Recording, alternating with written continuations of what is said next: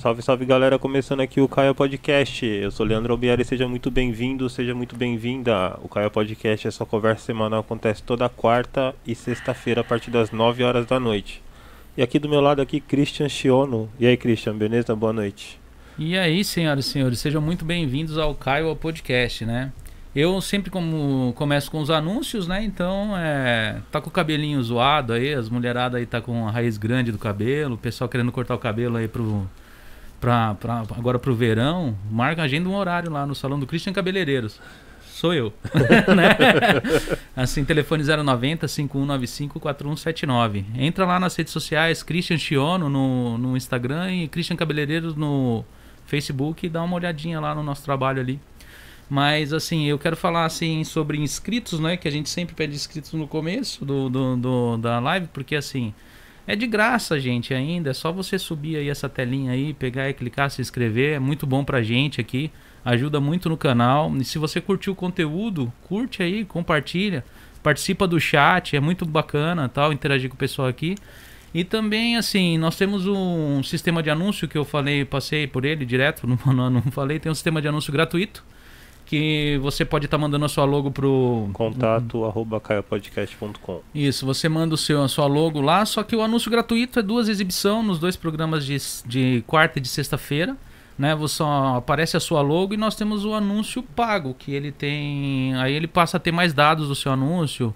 Na apresentação na tela aqui passa o telefone ou algum tipo de, de informação que que caiba no, no, no, anúncio também, né? E o restante a gente pode estar tá dizendo aqui ao vivo na hora. E a gente tem um website onde vai, vai estar mais detalhado o seu anúncio ali. O anúncio custa muito menos do que vocês imaginam, viu, gente?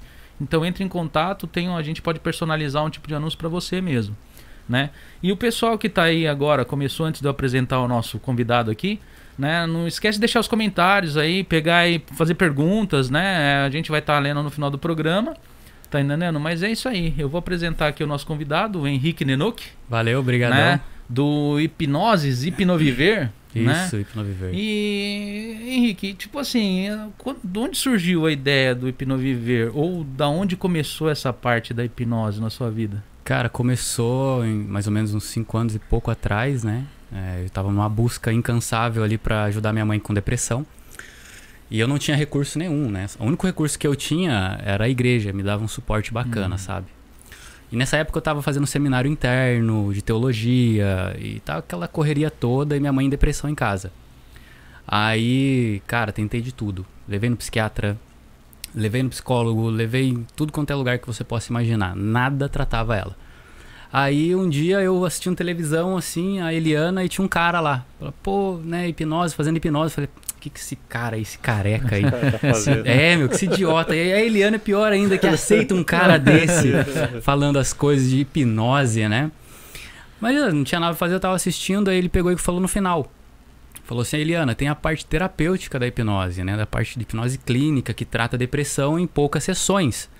Ah, meu irmão, ali eu dei um pulo e falei, não, eu vou ter que ir atrás, né? Aí ele deixou o contato dele, eu mandei e-mail, um cara muito famoso, hipnotizou o Silvio Santos, Aí eu mandei e-mail, ele respondeu o e-mail, né? Acho que foi o assessor dele que respondeu o e-mail, indicando um terapeuta próximo ali de casa, da região onde a gente mora, né?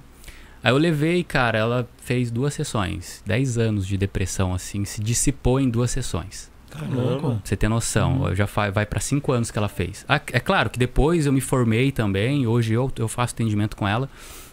Mas agora, ontem, ontem é, o legal é que ela tava indo para Goiânia sozinha de avião. Hum. Você vê uma pessoa que ela tem, tinha medo de andar de carro. Caramba. É, tá vindo sozinha de avião de São Paulo para Goiânia, cara. Assumiu o controle da vida dela. E assim, foi uma transformação dentro da minha casa. Uhum. Entendeu? Real ali, uma uhum. prova social uhum. ali. não tinha como, cara. Eu, eu passei. Acompanhou tudo, né? Tipo assim. Leandrão, acompanhei tudo. A fase, as piores fases da depressão eu acompanhei com ela. Tanto que depois que eu me formei, eu, eu me aprofundei em depressão, né? Eu me aprofundei em depressão e síndrome do pânico. Aí depois de mais ou menos uns dois anos de formado, eu participei de um concurso da escola que eu estudei. 603 hipnoterapeutas, mais de 600 hipnoterapeutas lá.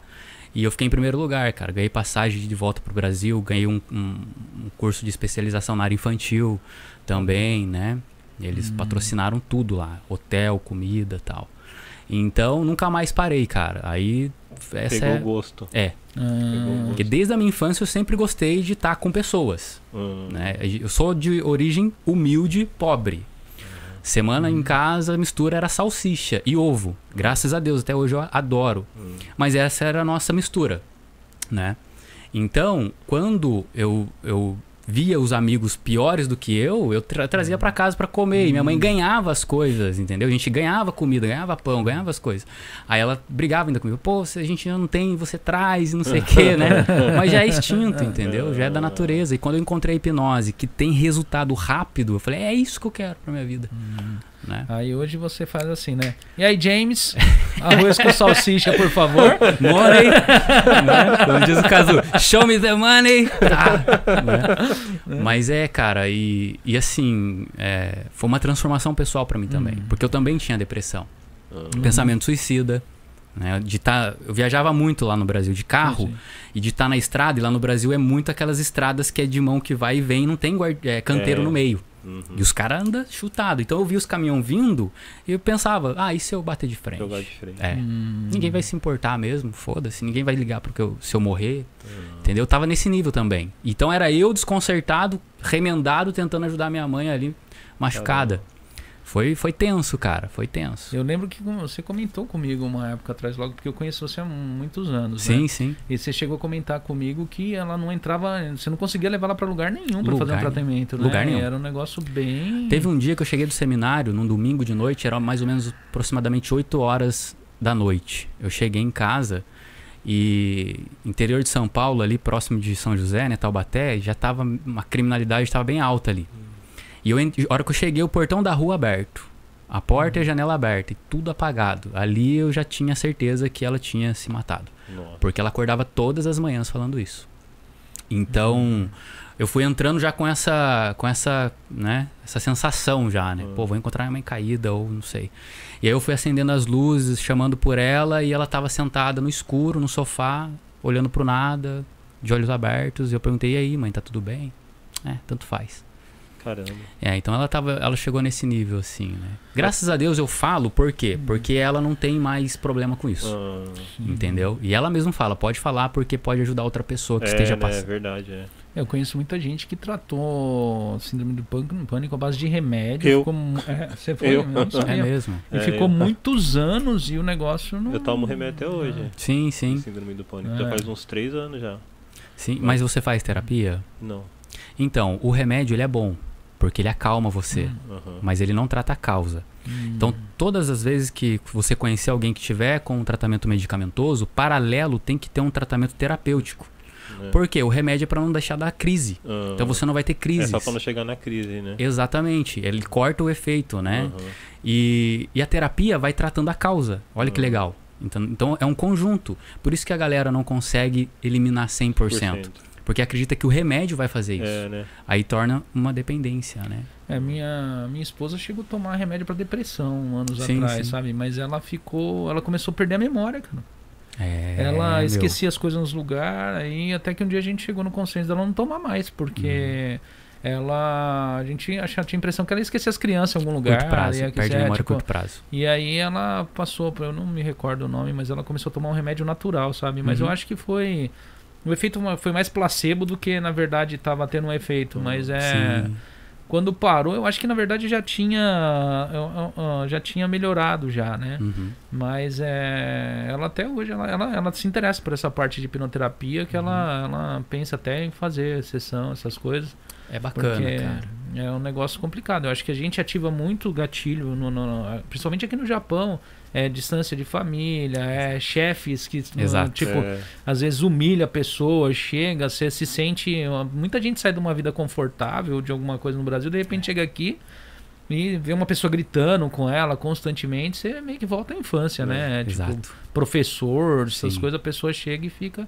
Eu acho que o pior aqui do Japão, ele é, é um gatilho muito grande. Uhum. Eu não conheço outros países, eu não posso generalizar, mas cara, o Japão ele, ele é um estressor muito forte, né, externo. hum, Então, a, a, a opressão em quem não está acostumado aflora qualquer trauma que ele tiver dentro dele. Uhum. Então, desde a falta de um familiar, quanto a pressão no trabalho. Né? É totalmente diferente, pô. Sim. É. Trabalhei no Brasil já e já trabalhei aqui no Japão, não tem nada a ver. Tem nada a ver mesmo. Mas nada a ver. as causas mais comuns que você pega, é, no caso é de estresse ou de síndrome de pânico? É, quais são as causas mais comuns que você encontra aqui no Japão? Cara, mais comum. E mais difícil de se resolver? Ah, legal, boa pergunta. Aham. Quanto pior o quadro do paciente, Hum. mais rápido é o tratamento. Olha que loucura, né? Sério? Caramba. Olha É. só. Sabe por quê? Ah. Porque ele cansou de sofrer. Ah, é. Hum. É, tem, é verdade. isso e é aí verdade. ele chega na terapia assim e fala: Eu quero resolver essa parada agora. Tô cansado de sofrer, não quero mais, né? Já tentei de tudo, já bati em todas as portas. Quando a pessoa ainda tem energia pra suportar o problema, ela acaba, o tratamento acaba sendo um pouco mais demorado Sim. até ela entender que ela precisa se entregar, né? Aham. Porque aí ela tenta fazer por ela, não, ela tenta ajudar o, o processo. ela tenta ajudar a terapia e aí que atrapalha, né? Hum. Então, quanto mais o paciente estiver mal, mais rápido é o rápido. tratamento. Agora, é, varia bastante. Varia bastante. Pra pessoa, de pessoa, pra pessoa, a de pessoa. pessoa para pessoa, tipo, não- como você perguntou, né? É, qual que é o mais recorrente? Cara, tudo que você possa imaginar. É. Tudo que você possa imaginar que envolve problema emocional. Hum. E os né? gatilhos são maiores do que em relacionamentos ou trabalho? Relacionamento. Relacionamento. é Relacionamento. mais... É, São duas realidades diferentes, completamente diferentes uma da outra.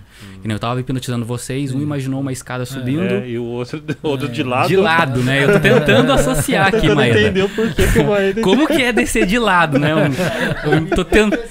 Ah, né? Um snow, sei lá. Mas é isso, cada um com a sua realidade. E aí, cara, não existe um manual de casamento.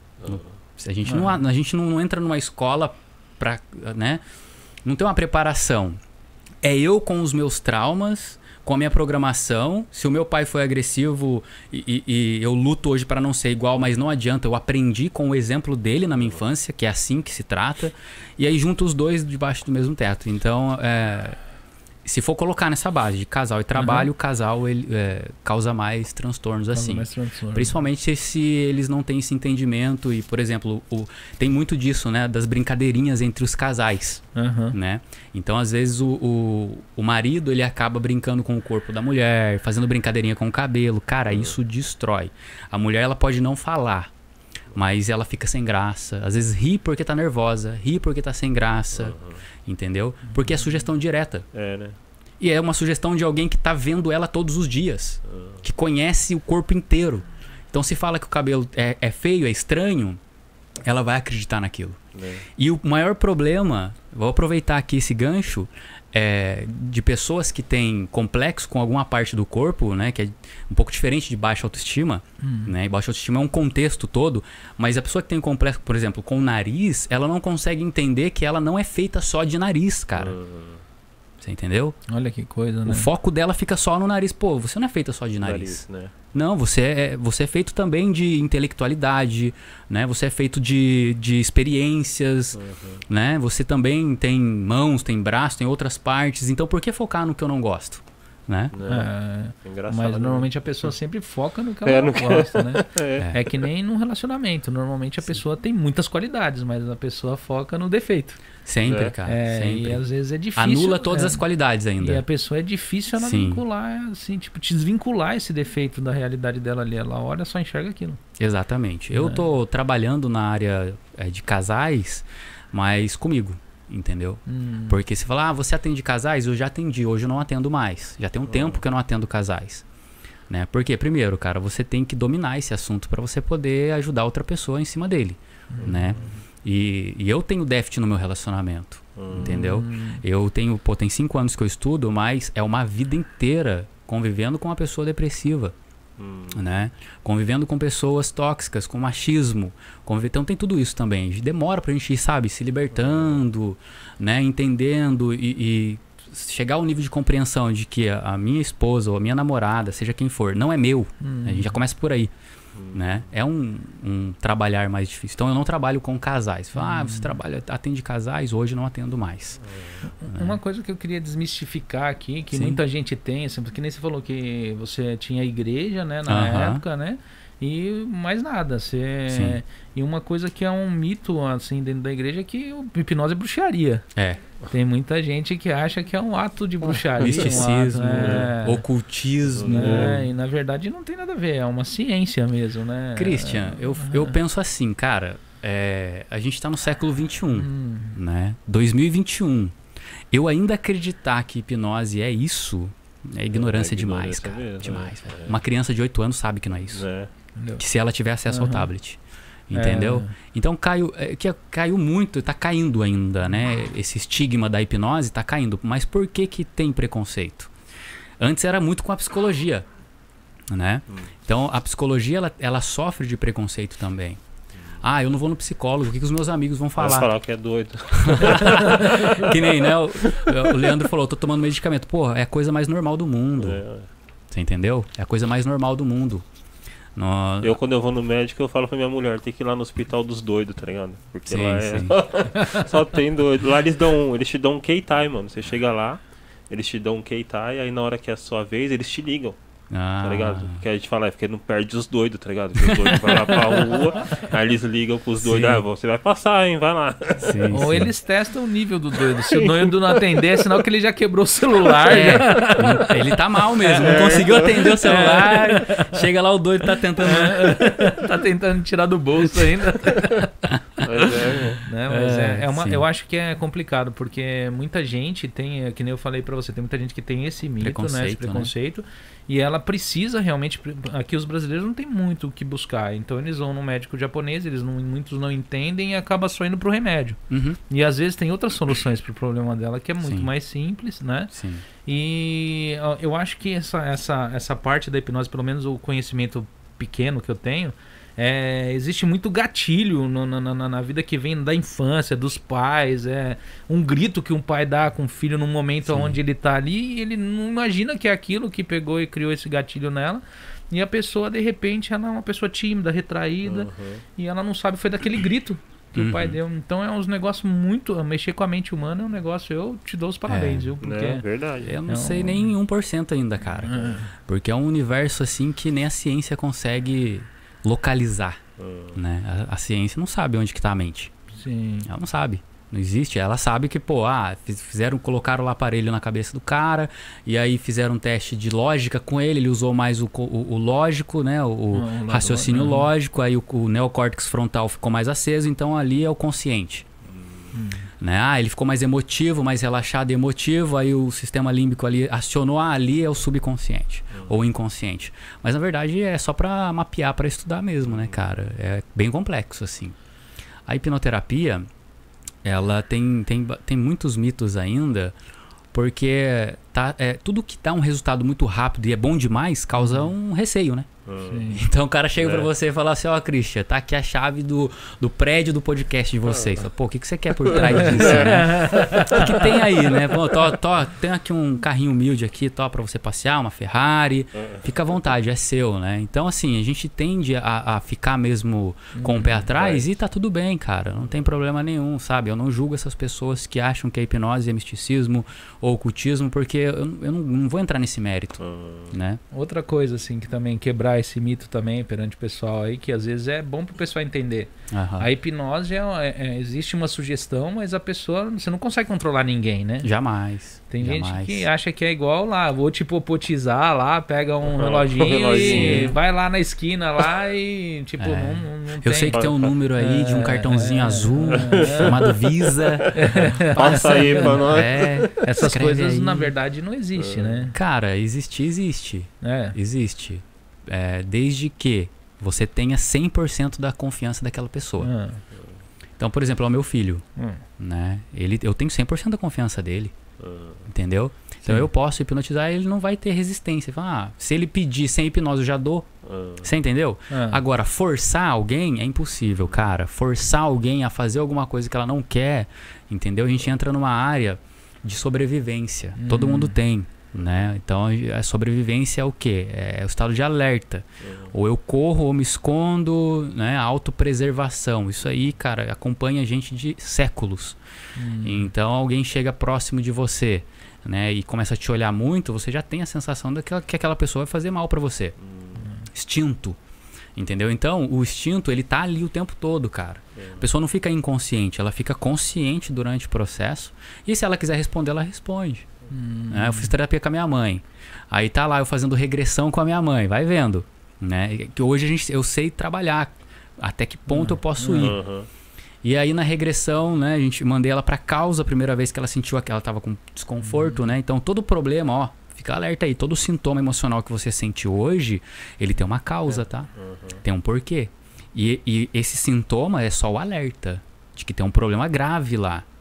Né? 40% das doenças fisiológicas, físicas hoje, né? Ela é psicossomática, ela parte de um problema emocional.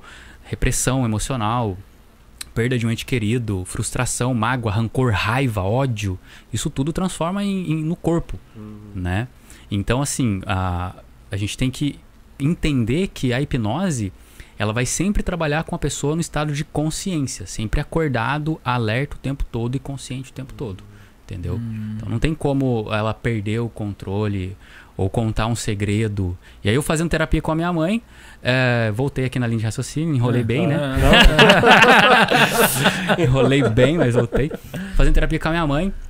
E aí foi muito engraçado. É, A gente, na hora da regressão, a gente vai identificar ali o local, tudo, né? Então era de dia ou de noite onde você estava nessa lembrança. Era de noite.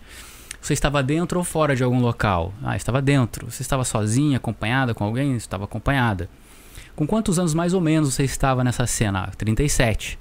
O que está acontecendo? Né? Pra gente poder ajudar. Sim. Aí ela se calou. Hoje, com experiência, eu já sei. Quando a pessoa se cala, ou ela não quer falar, né? Ou ela não tá entendendo. E ali eu perguntei, você entendeu a pergunta? Ela, sim. O que que tá acontecendo? Ela, eu acho que eu não quero falar. Na hora, na hora já veio um- o- os neurônios, já veio uma conexão neural ali, eu já...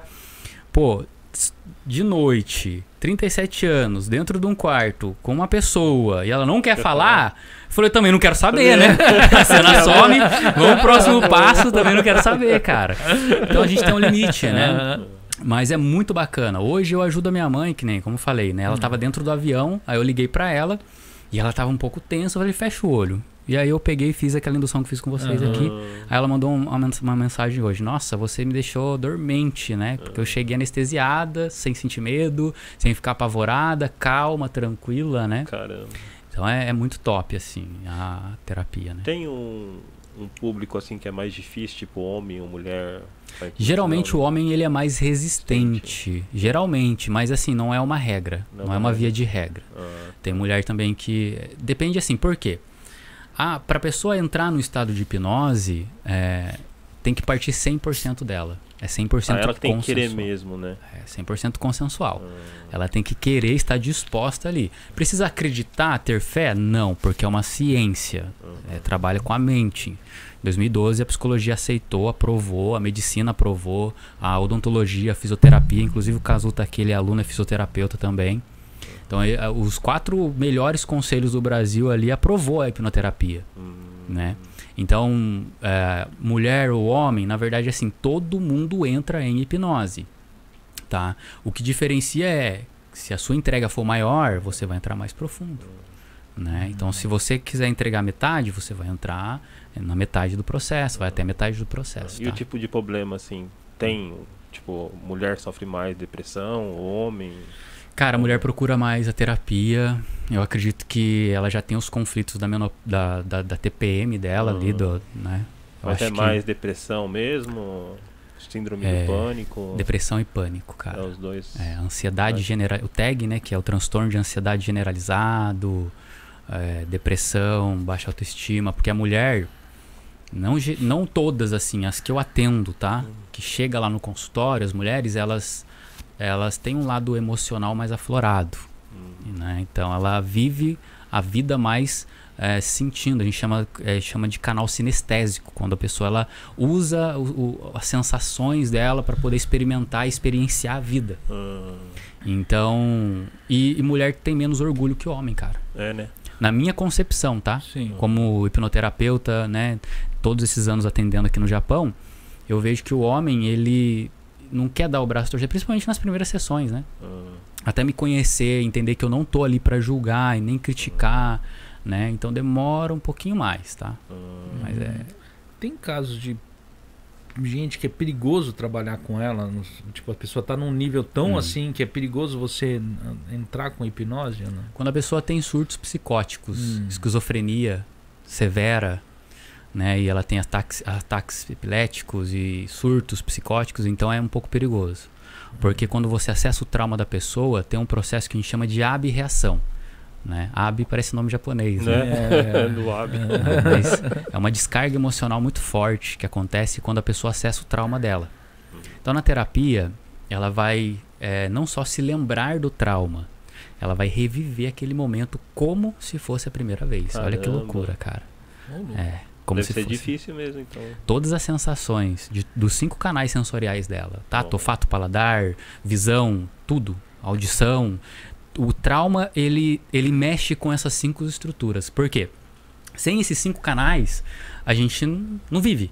Hum, Como que você vai saber que tá de dia se você é cego, né? né? Se Hum. você não sente nada, se você é surdo, se ninguém te fala nada. Então, são canais de informação ao cérebro, certo?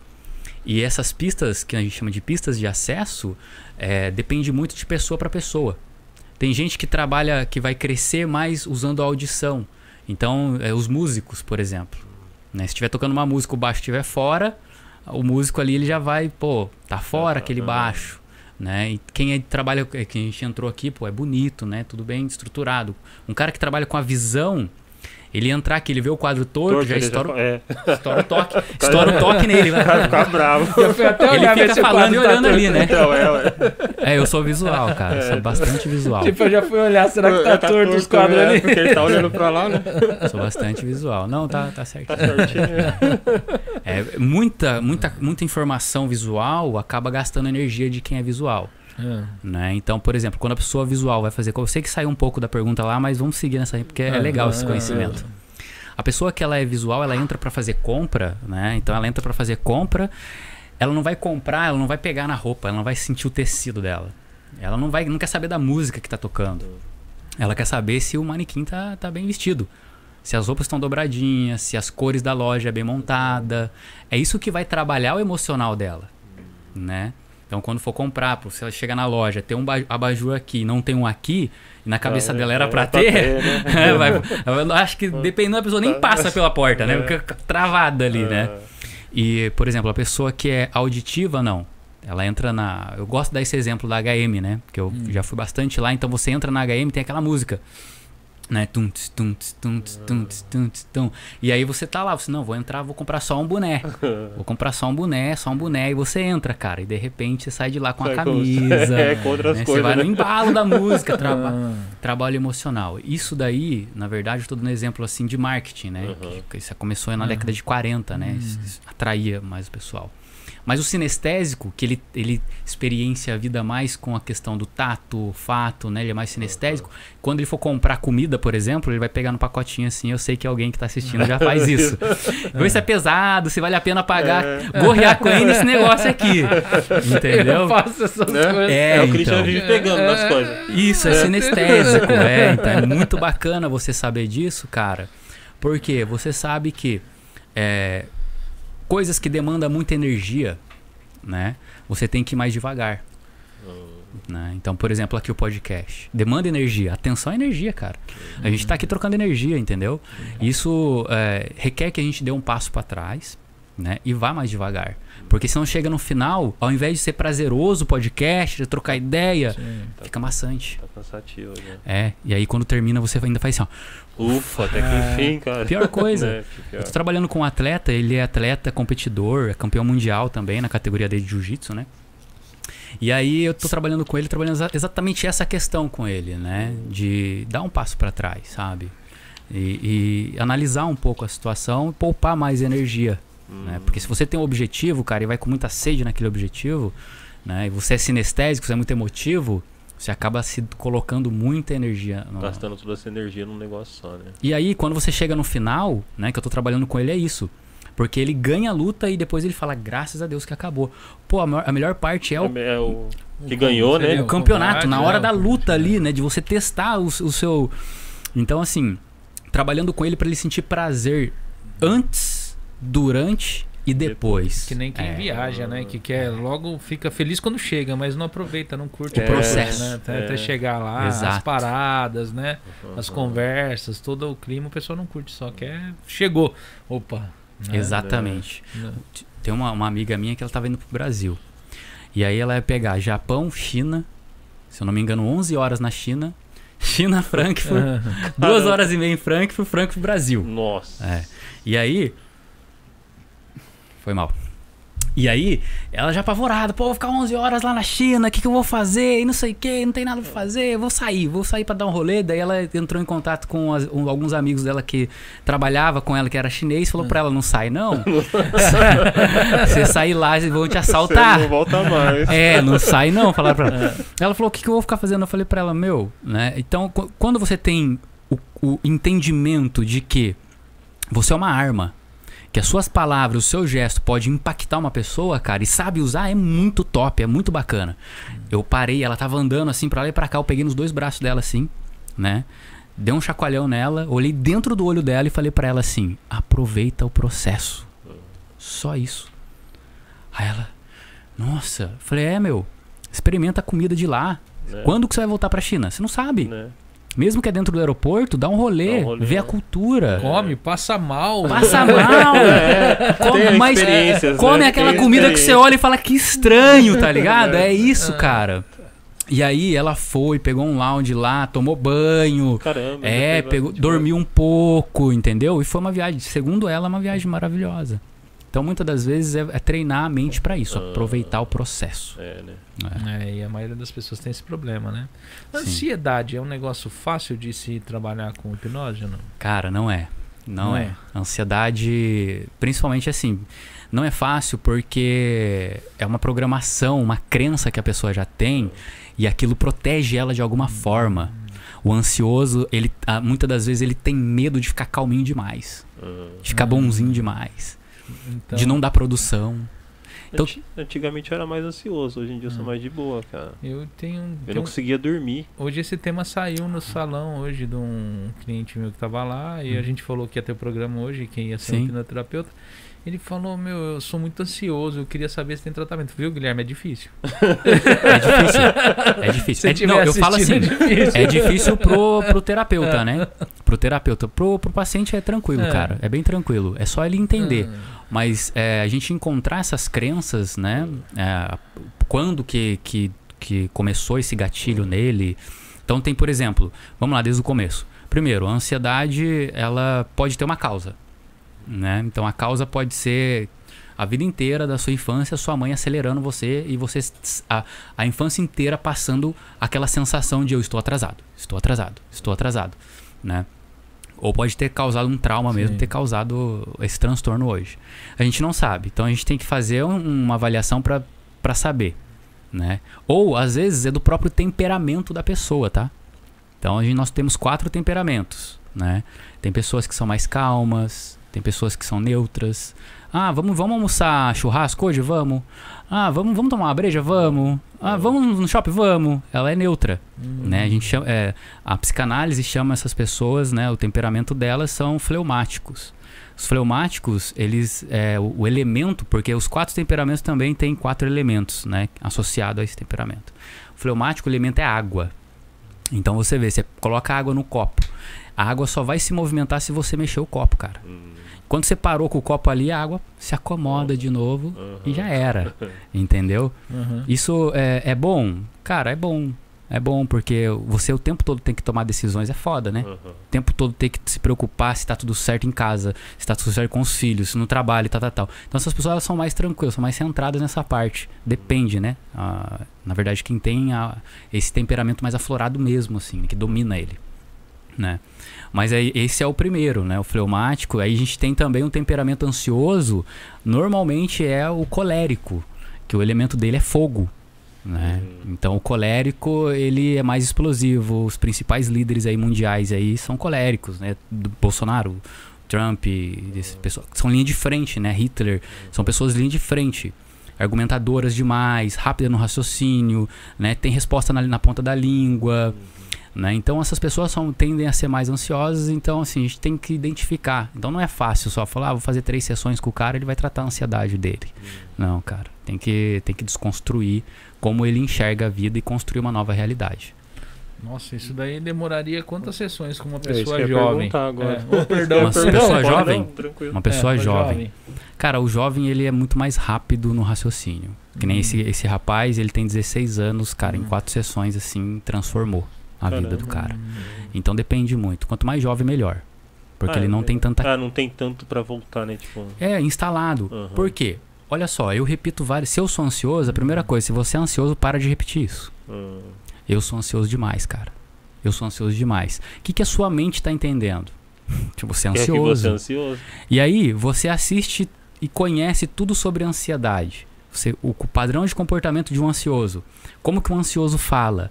Como que um ansioso responde? Sua mente sabe tudo. E aí você fala pra ela, eu sou ansioso.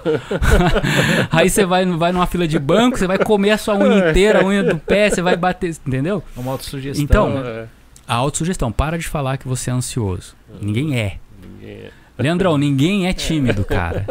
Ninguém é feliz. Ah, eu sou É. tímido, cara. Então, você é, você fica. Olha mãe a? Não, não é não, esse aí não é não. Minha mulher deve É. ter olhado de lá, que minha mulher sempre uma acerta, quebra de- mentira.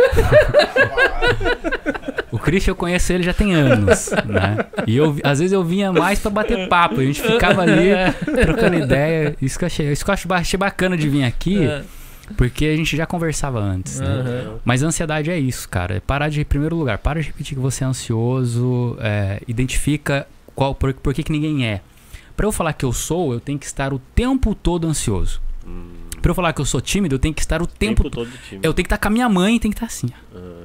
Ah, Mãe, Hum. né? Por favor, né?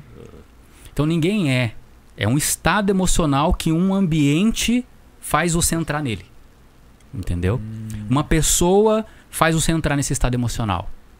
Né? Então, um problema que você vai resolver, você entra. Então, você não é. Você entra nesse estado emocional e depois você sai dele. Porque o nosso estado emocional é transitório, né? Eu tô assistindo Uhum. um filme, eu falo muito isso na live, o pessoal que já me conhece já tá enjoado disso já, né? Mas tá assistindo um filme, ele é, é comédia, você tá rindo. Né? O estado emocional tá lá em cima, euforia, tal, rindo. De repente, no meio do filme, o mocinho morre. Você fica triste. Fica triste. Você fica down. Alguém, al- al- tem pessoas que choram, né? E aí, de repente, o mocinho vira vilão, você fica com raiva. Com raiva. Então a gente passeia.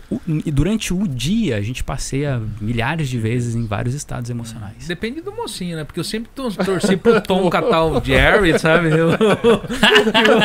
Frajola detonar É, com o piu-piu. porque- Exato, nunca Eles- acaba. Porque eles eram mó malvados, parecia Sim. que eles eram os bonzinhos, mas eles zoavam pra caramba. Cara, esse é o, é o maior, é o maior marketing que tem, é isso, velho. Quando você não O conclui uma história. O papalé. Fica em aberto é. na minha cabeça. É. Pô, eu quero saber o final desse negócio, não sei. Né?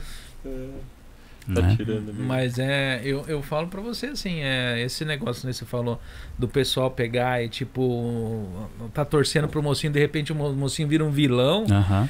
Eu tem, tem, tem personagem que você já sabe que o cara é o vilão do começo, né? Mas, Sim, você já assim, ganha ali na é, hora, né? Você olha e fala, "Hum, não fui com a cara desse cara, tá entendendo? Sim, sim, sim. Só que realmente a mente da gente é sempre o pessoal, é lágrimas atrás de lágrimas Ah. quando algo acontece assim. É. Só que isso acontece na vida real, né?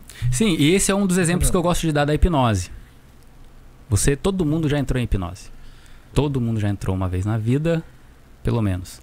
Como? Se você já chorou em algum filme de ficção, você estava hipnotizado. Ah, Porque É. aquilo não é uma realidade. ah, É. Isso é hipnose. É, hipnose é você ficar meia hora conversando com uma pessoa e procurando o celular, tá entendendo? Você com o celular no ouvido e falando, meu, e a É. pessoa pega, sente que você tá É. aflito com alguma coisa, fala, o que, que você tá procurando? Eu falei, tô procurando meu celular. Você tá indo. Fala assim, não é esse que você tá falando comigo? Aí você. É, É, tipo, aí você tenta dar desculpa que não, né? Mas Você não fica dá ali, pra. né, cara? né? E é um processo óculos, tudo, todo mundo acha que Óculos, entra, né? é. Todo, na verdade, assim, princi- principalmente se você dirige, cara.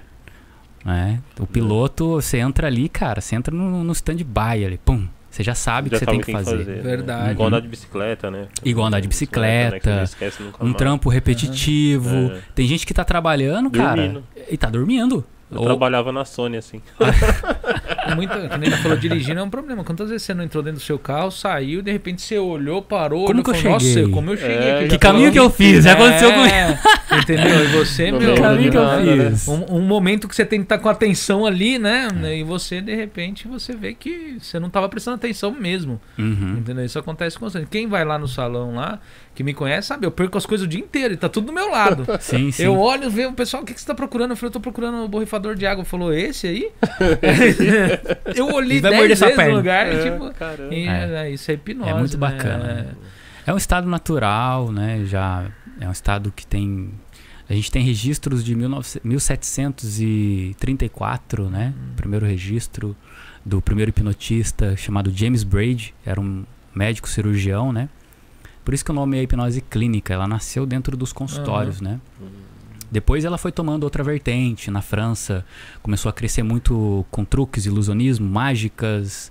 E aí o pessoal começou a associar com isso, né? Então, Hum. hipnose, ilusionismo, é, mágica, truque, né? Então ela a gente tem esse registro do, do James Braid, né? Que ele foi o que cunhou o nome, o termo hipnosis.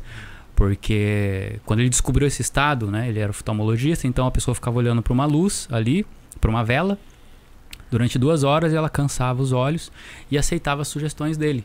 Ele Hum. percebeu que as pessoas iam aceitando a sugestão, tinha uma melhora mais rápida, né, pós-cirúrgica. E ele começou a estudar esse estado, né?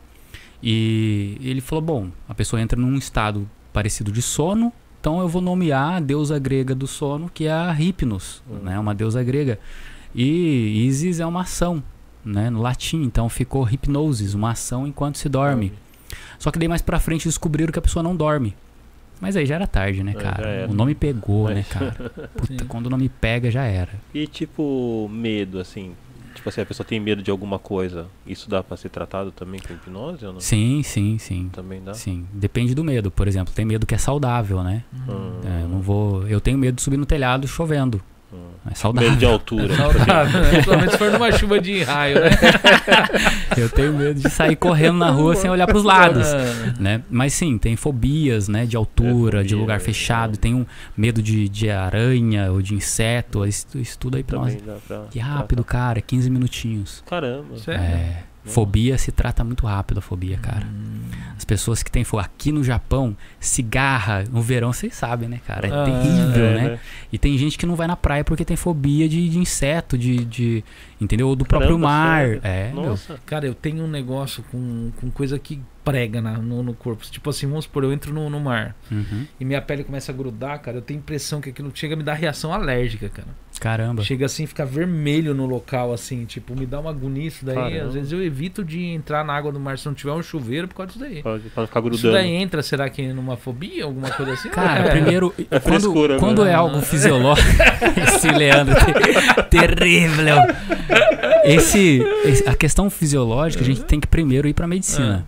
Tem que fazer exame. Sim, Vai sim. que você é alérgico a alguma coisa ali, né, Ah. do mar. Infelizmente, putz, imagina, Não, cara. Mas não é do mar. Se eu tiver pegar um algodão doce e começar a grudar minha mão e eu não Ah, tiver um sim. lugar pra lavar a mão, cara, começa a ficar vermelhado na região, assim.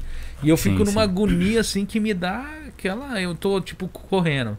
Aí começa a suar. Uhum. Aí tá, aí começa a secar aquele suor, eu começo a sentir grudar, assim, cara, esse negócio me dá uma agonia, assim, que Caramba. chega a me dar pânico na hora, assim, sabe? Sim. Então eu. Se for, eu- se for emocional, é, Ah. olha como que é a nossa programação, né? Ah. Se por que, que você não coloca o dedo na tomada hoje? Né? É porque eu não quero tomar um choque. Você não quer tomar um choque. Então você tem uma programação instalada que Sim, sim. tomar choque é ruim. Tom- Aham. Colocar o dedo na tomada vai, vai dar ruim. Ah, Se a sua mente registrou algum momento da sua infância, quando alguém derrubou um sorvete em você e falou que era outra coisa, e a sua mente acreditou que aquilo era ruim, se ela, se ela acreditou que estar melando pra ela é algo ruim, é uma programação. Rapaz, eu acho que eu sei de onde foi. Ó, pra você ver, tá Aí, vendo? tá Vai vendo? abrindo. Já, Não, já, eu, tá vendo? eu acho que eu sei de onde foi. Ah. Eu, eu era, eu era pequeno, eu tinha Ah. acho que uns. Eu devia ser, eu não sei a idade correta, mas eu devia Sim. ser bem pequenininho. Sim. E eu cheguei na casa da minha tia, tinha um pé de manga carregado, cara, o pé de manga. E eu subi nesse pé de manga e fiquei lá comendo manga até passar mal mesmo. Uhum. Só que criança, você já viu como come as coisas, né? Tipo, Aham. se ele mais se lambuza do que come. E eu lembro de de eu estar com uma camiseta branca toda amarela de manga, assim, sabe? Sim, sim. E eu sentia meu corpo todo grudar com aquilo ali, mas não Sim. me incomodava. Só que aquela brincadeira, eu passei mal uns três dias que eu passei e fiquei muito É. mal. E eu Caramba. acho que eu associei esse Com passar certeza, mal né? com isso daí, entendeu? Sobrevivência, né? E tanto que hoje eu não suporto cheiro de manga e eu tenho meio agonia de coisa que gruda. Só de você falar, só de, É. né, só de você falar de manga, eu já consegui sentir a sensação da como que ficava a minha boca, É, né? entendeu? A É. gente sente. é. Então, e você imagina uma criança comendo, tipo, é terrível, né? E aí entra as crenças, né? Manga com leite, Ah, é, né? Leite não pode. manga é perigoso, brincadeira. Mas é uma associação. Então, assim, é, o trauma é isso. A, a, a depressão, ela é, ela é construída com vários eventos traumáticos e a nossa mente não quer que, que aquilo se repita. Hum, Então, se eu tô na Cosoco, na Via Expresso, e eu sofro um acidente de carro, por que, que eu pego fobia, eu não consigo mais entrar na Cosoco? Porque a minha mente já, vai já pegou, já. que é perigoso, ela vai entender que aquilo é perigoso, é, coloca a minha vida em risco. Então são tem duas funções da nossa, do nosso cérebro que é primitiva, é primitivo. A primeira é poupar energia. Por exemplo, você não precisa de motivação para dormir, né? Hum, Você não precisa de motivação quando você quer ir à praia. Você não precisa de motivação para comer. São necessidades, né, é, fisiológicas. Você não precisa. Tem gente que não precisa de motivação para fazer sexo, né? Então vai indo. Tem coisas que a gente não precisa de motivação e tudo isso devido a essa essa mente que nós temos porque é para poupar energia mesmo. Zona de conforto que o pessoal fala, tudo para poupar energia. Né? Então eu começo a querer caminhar a partir de amanhã. Agora eu sou atleta, eu, sou- eu começo a querer correr 5 horas da manhã. Posso começar bem. Mas se eu não for um atleta, a minha programação vai pender para o estado original, Ah. conforto. É. Então eu começo a correr no primeiro fique dia. gordo. É, confortável. Eu tô- eu- por quê? A corrida, uma semana que eu tô correndo, cara, eu já começo a sentir dor em tudo que é lugar. É. Falar em correr, você tá malhando agora, né? Cara, eu entrei numa vida- numa vida diferente. lá todo... tá É. isso. É, maromba lá, bir, você viu? Só tava barra, só tava lá. É, eu olhei lá, Cinco olhei quilos. lá, tá empolgado. Pessoal, põe peso nesse negócio aí. Eu falei, ô miserável, eu comecei hoje, primeiro dia, né? Não, eu, eu quero entrar agora, cara, com um novo estilo de vida, né? Estilo de vida. Então não vai ser algo que eu vou fazer durante um ano. Não vai ser algo que eu quero fazer durante um mês. Não, é um estilo de vida. Eu quero cuidar, levar o meu corpo a- ao extremo de várias formas para ver até onde eu posso suportar isso. Consequentemente, isso vai melhorar o meu trabalho, o desempenho e a produtividade.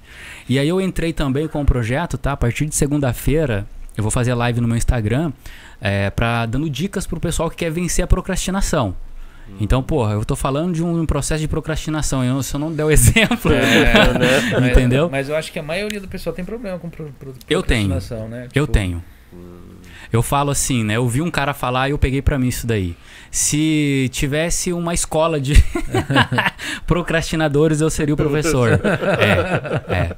O ser humano tem, é zona de conforto. Aí eu tava falando, uma semana, dor, dor, dor, febre, sua demais, sente fome, porque tem que fazer dieta. A mente, ela quer o quê? Poupar energia. Então ela fala, opa, tem alguma coisa de errado ali. Volta pro estado original. Aí entra sabotador, né? Ah, eu tenho meu trabalho, é, e se eu, e se eu me machucar, né? Então a gente vai dando as desculpas e para com aquele processo. Esse é o primeiro que eu tava falando. O É. segundo é sobrevivência. Né? O tempo todo a nossa mente quer sobreviver. Ou a gente tá fugindo de algo, Ah, né? Fugindo das contas. Fugindo de ser despejado de casa. Ó, que loucura. Fugindo de. de né? é, at- ou atento, alerta, pra quê? Pra não bater o carro. Né? Pra não matar ninguém, pra não atropelar ninguém. Então é um estado de alerta da nossa mente que é ou eu corro ou eu enfrento. tipo, Né? Não Bem emagrece, primitivo. Não, não emagrece, porque se emagrecer e você ficar desempregado, vai. Cara, que top essa- isso. Isso daí vai te ajudar você, por um tempo. Que top, essa crença é muito boa, É. cara. Boa Porque- sim, boa, boa de é, falar, é. né? Porque ela traz a vida da gente. É, tem pessoas que têm essa, essa crença. Se eu emagrecer, eu fico muito bonita. E aí o meu marido pode ficar com ciúmes. Se eu emagrecer, eu posso ficar muito bonita e eu posso sofrer abuso sexual de novo. Olha que loucura. Se eu emagrecer, eu posso ficar doente, porque eu conheço alguém que morreu magra, doente, né? Então tem essas E crenças. também tem ao também. contrário, né? Tipo assim, eu não posso ficar gordo porque eu vou acabar ficando doente. Essa, também, né? essa Também causa até, também, né, bulimia, É, chega a causar alguns transtornos pesados, cara. né? É, então, Acho que essa- essa parte de estética sempre é um negócio complicado na mente das pessoas, né? é. Principalmente das modelos, hein? É. É. modelo sofre muito problema Principalmente. essas coisas, né? Porque milimetricamente tem que estar perfeito, né? Então é um centímetro aqui tem que estar igual aqui, o nariz tem que estar retinho, né? E o espaço da- do nariz para a boca. É, então Eu- elas se eu- cobram demais. Mas é, o problema é assim também. Eu, eu vivi um pouco esse, essa parte, assim, que eu no Brasil eu acabei tendo, participando de vários eventos para arrumar as modelos para para desfile, né? Sim, sim. E, cara, elas são muito humilhadas no meio ali. Sério, tipo, é, Christian? Cara, tipo, chamam elas de gorda, de feia. Mas quem, quem que fala? Os Os, produtores. Produtores? Caramba. cara. Tipo, vai rápido, assim você nunca vai fazer sucesso, sua gorda e não sei o que. lá. Então, Nossa eles são, extrema- é, eles são Caraca, extremamente Tá humilhados, Japão, tá entendendo? É, E você vai, ver- e você vai ver as meninas, elas são um palito e a pessoa chamando de gorda, chamando de feia. Pior que chama e ela né? se enxerga E- gorda, e são, né? E são os Enxerga, modelos que estão começando, sabe? Então, assim, e é muito humilhante para as meninas. Tanto que eu, eu, eu não tenho vontade que nenhuma das minhas filhas seja modelo, porque Sim. eu não, não é um mundo que eu vivi muito tempo. Foi bem pouquinho.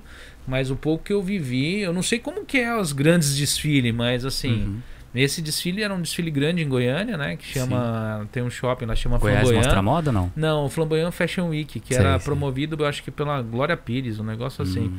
E aí é. Ela, porque ela tinha a marca dela lá que era Morena No Rosa. processo é nós não. Tá? né? Não, aí tinha esse, tem esse evento e a gente foi foi arrumar uma, umas modelos lá. Inclusive teve até atriz global lá. Mas legal. assim, você vai ver ali, é um negócio meio. tipo, É, a gente ouve também bastantes histórias assim de, do processo de- da televisão, de casting de modelo, que tinha muito isso, né? Essa- Uhum. Abuso sexual. Eu acho que recentemente eu vi, foi dos Menudos, um rapaz que, que começou a falar que ele sofria abuso e tal, pelo produtor também, né? Foi isso daí. Então antigamente eu acho que é, não era como hoje, né? Hoje em dia todo mundo tem um celular, É, né, cara? tá mais. Hoje em dia todo mundo é cancelado, né, velho? é, é. Então eu acho que a- é, a- esse mundo que a gente tá vivendo hoje, é, essas pessoas têm que andar no sapatinho, né? Esses opressores, assim, Hum. porque senão pesa pro lado deles, né, cara? A liberdade de expressão hoje tá na palma da nossa mão, né? verdade. Tá é. aqui. É, É, então, eu não tenho uma arma, mas eu te filmo É, aqui, faz é, alguma pronto, coisa pra mim, tô ao é. vivo. é, Foda, né? verdade. Mas as pessoas acabam também é, exagerando também nisso daí, né? Que nem eu Uhum. vejo assim. Eu vejo hoje minha filha tá passando por alguns probleminhas dela lá do Sim. Brasil. Mas ela fica observando o mundo das outras pessoas pelo celular. Tipo, não, mas ele compartilhou o negócio dela. Não, ele pegou e tal. Parece que o pessoal deixou de viver o mundo real pra estar tá vivendo tudo que é no digital, né? E nem sempre o que tá no celular, não, quase sempre, quase uns 70% do que tá no celular não é real. É. É, é tudo, é uma montagem, É. é, um, é um cenário. Você, É. você não vai bater uma foto, É, você tá um você- você- personagem. é, você sorri, você vai montar toda uma estrutura pra fazer Sim. um. Então as Sim. pessoas, mas as pessoas acham que aquilo é real e elas vivem em cima daquilo ali, né? Alguns pais perguntam pra mim: o que, que eu faço pra tirar o meu filho do tablet? Ele tem quantos anos? Ele tem 13. E desde quando ele tá no tablet? Desde que ele se conhece por gente. Aí eu falo, tem como? Se você, se você conseguir encontrar algo mais atrativo que o tablet, tablet. ele vai mudar de, né, de brincadeira. Só que o que, que é mais atrativo, galera, do que algo que te traz uma informação instantânea, no- renovada ao tempo todo? Um Né? tablet melhor, Pô, maior. velho, o tempo você tá atualizando. É, Pior, só se for um tablet é maior. entendeu? um tablet mais novo. É, mas o modelo Daqui a mais pouco novo. a criança tá com a televisão 55 Smart Touch no colo. Tá, tá. Meu Né? filho, cara, eu dei o meu computador pra ele, meu notebook pra ele pegar e mexer Sim. lá, coloquei um desenho nele que Sim. tava esse dia no salão. Aí entrou, aí acabou o desenho, entrou aquela partezinha do YouTube lá, que tem um Aham. negocinho. Aí ele na tela, assim, ó, tentando, tipo, fazer o negócio. O negócio não Aí ele funciona. olhou e falou, pai, tá quebrado. Aí eu virei e É. falei, isso não é um tablet, cara, isso daí é um É, por um lado, cara, é bom, né? Porque assim, é, é bom porque a criança, ela já. Ela se torna, ela pode. Depende do que ela assiste, ela trabalha já um, um lado mais crítico. Hum, Ela to- se torna né, mais consciente de muitas coisas, né? Depende do que ela assiste. É bom. Por outro lado, acelera o processo de uma pessoa que é ansiosa.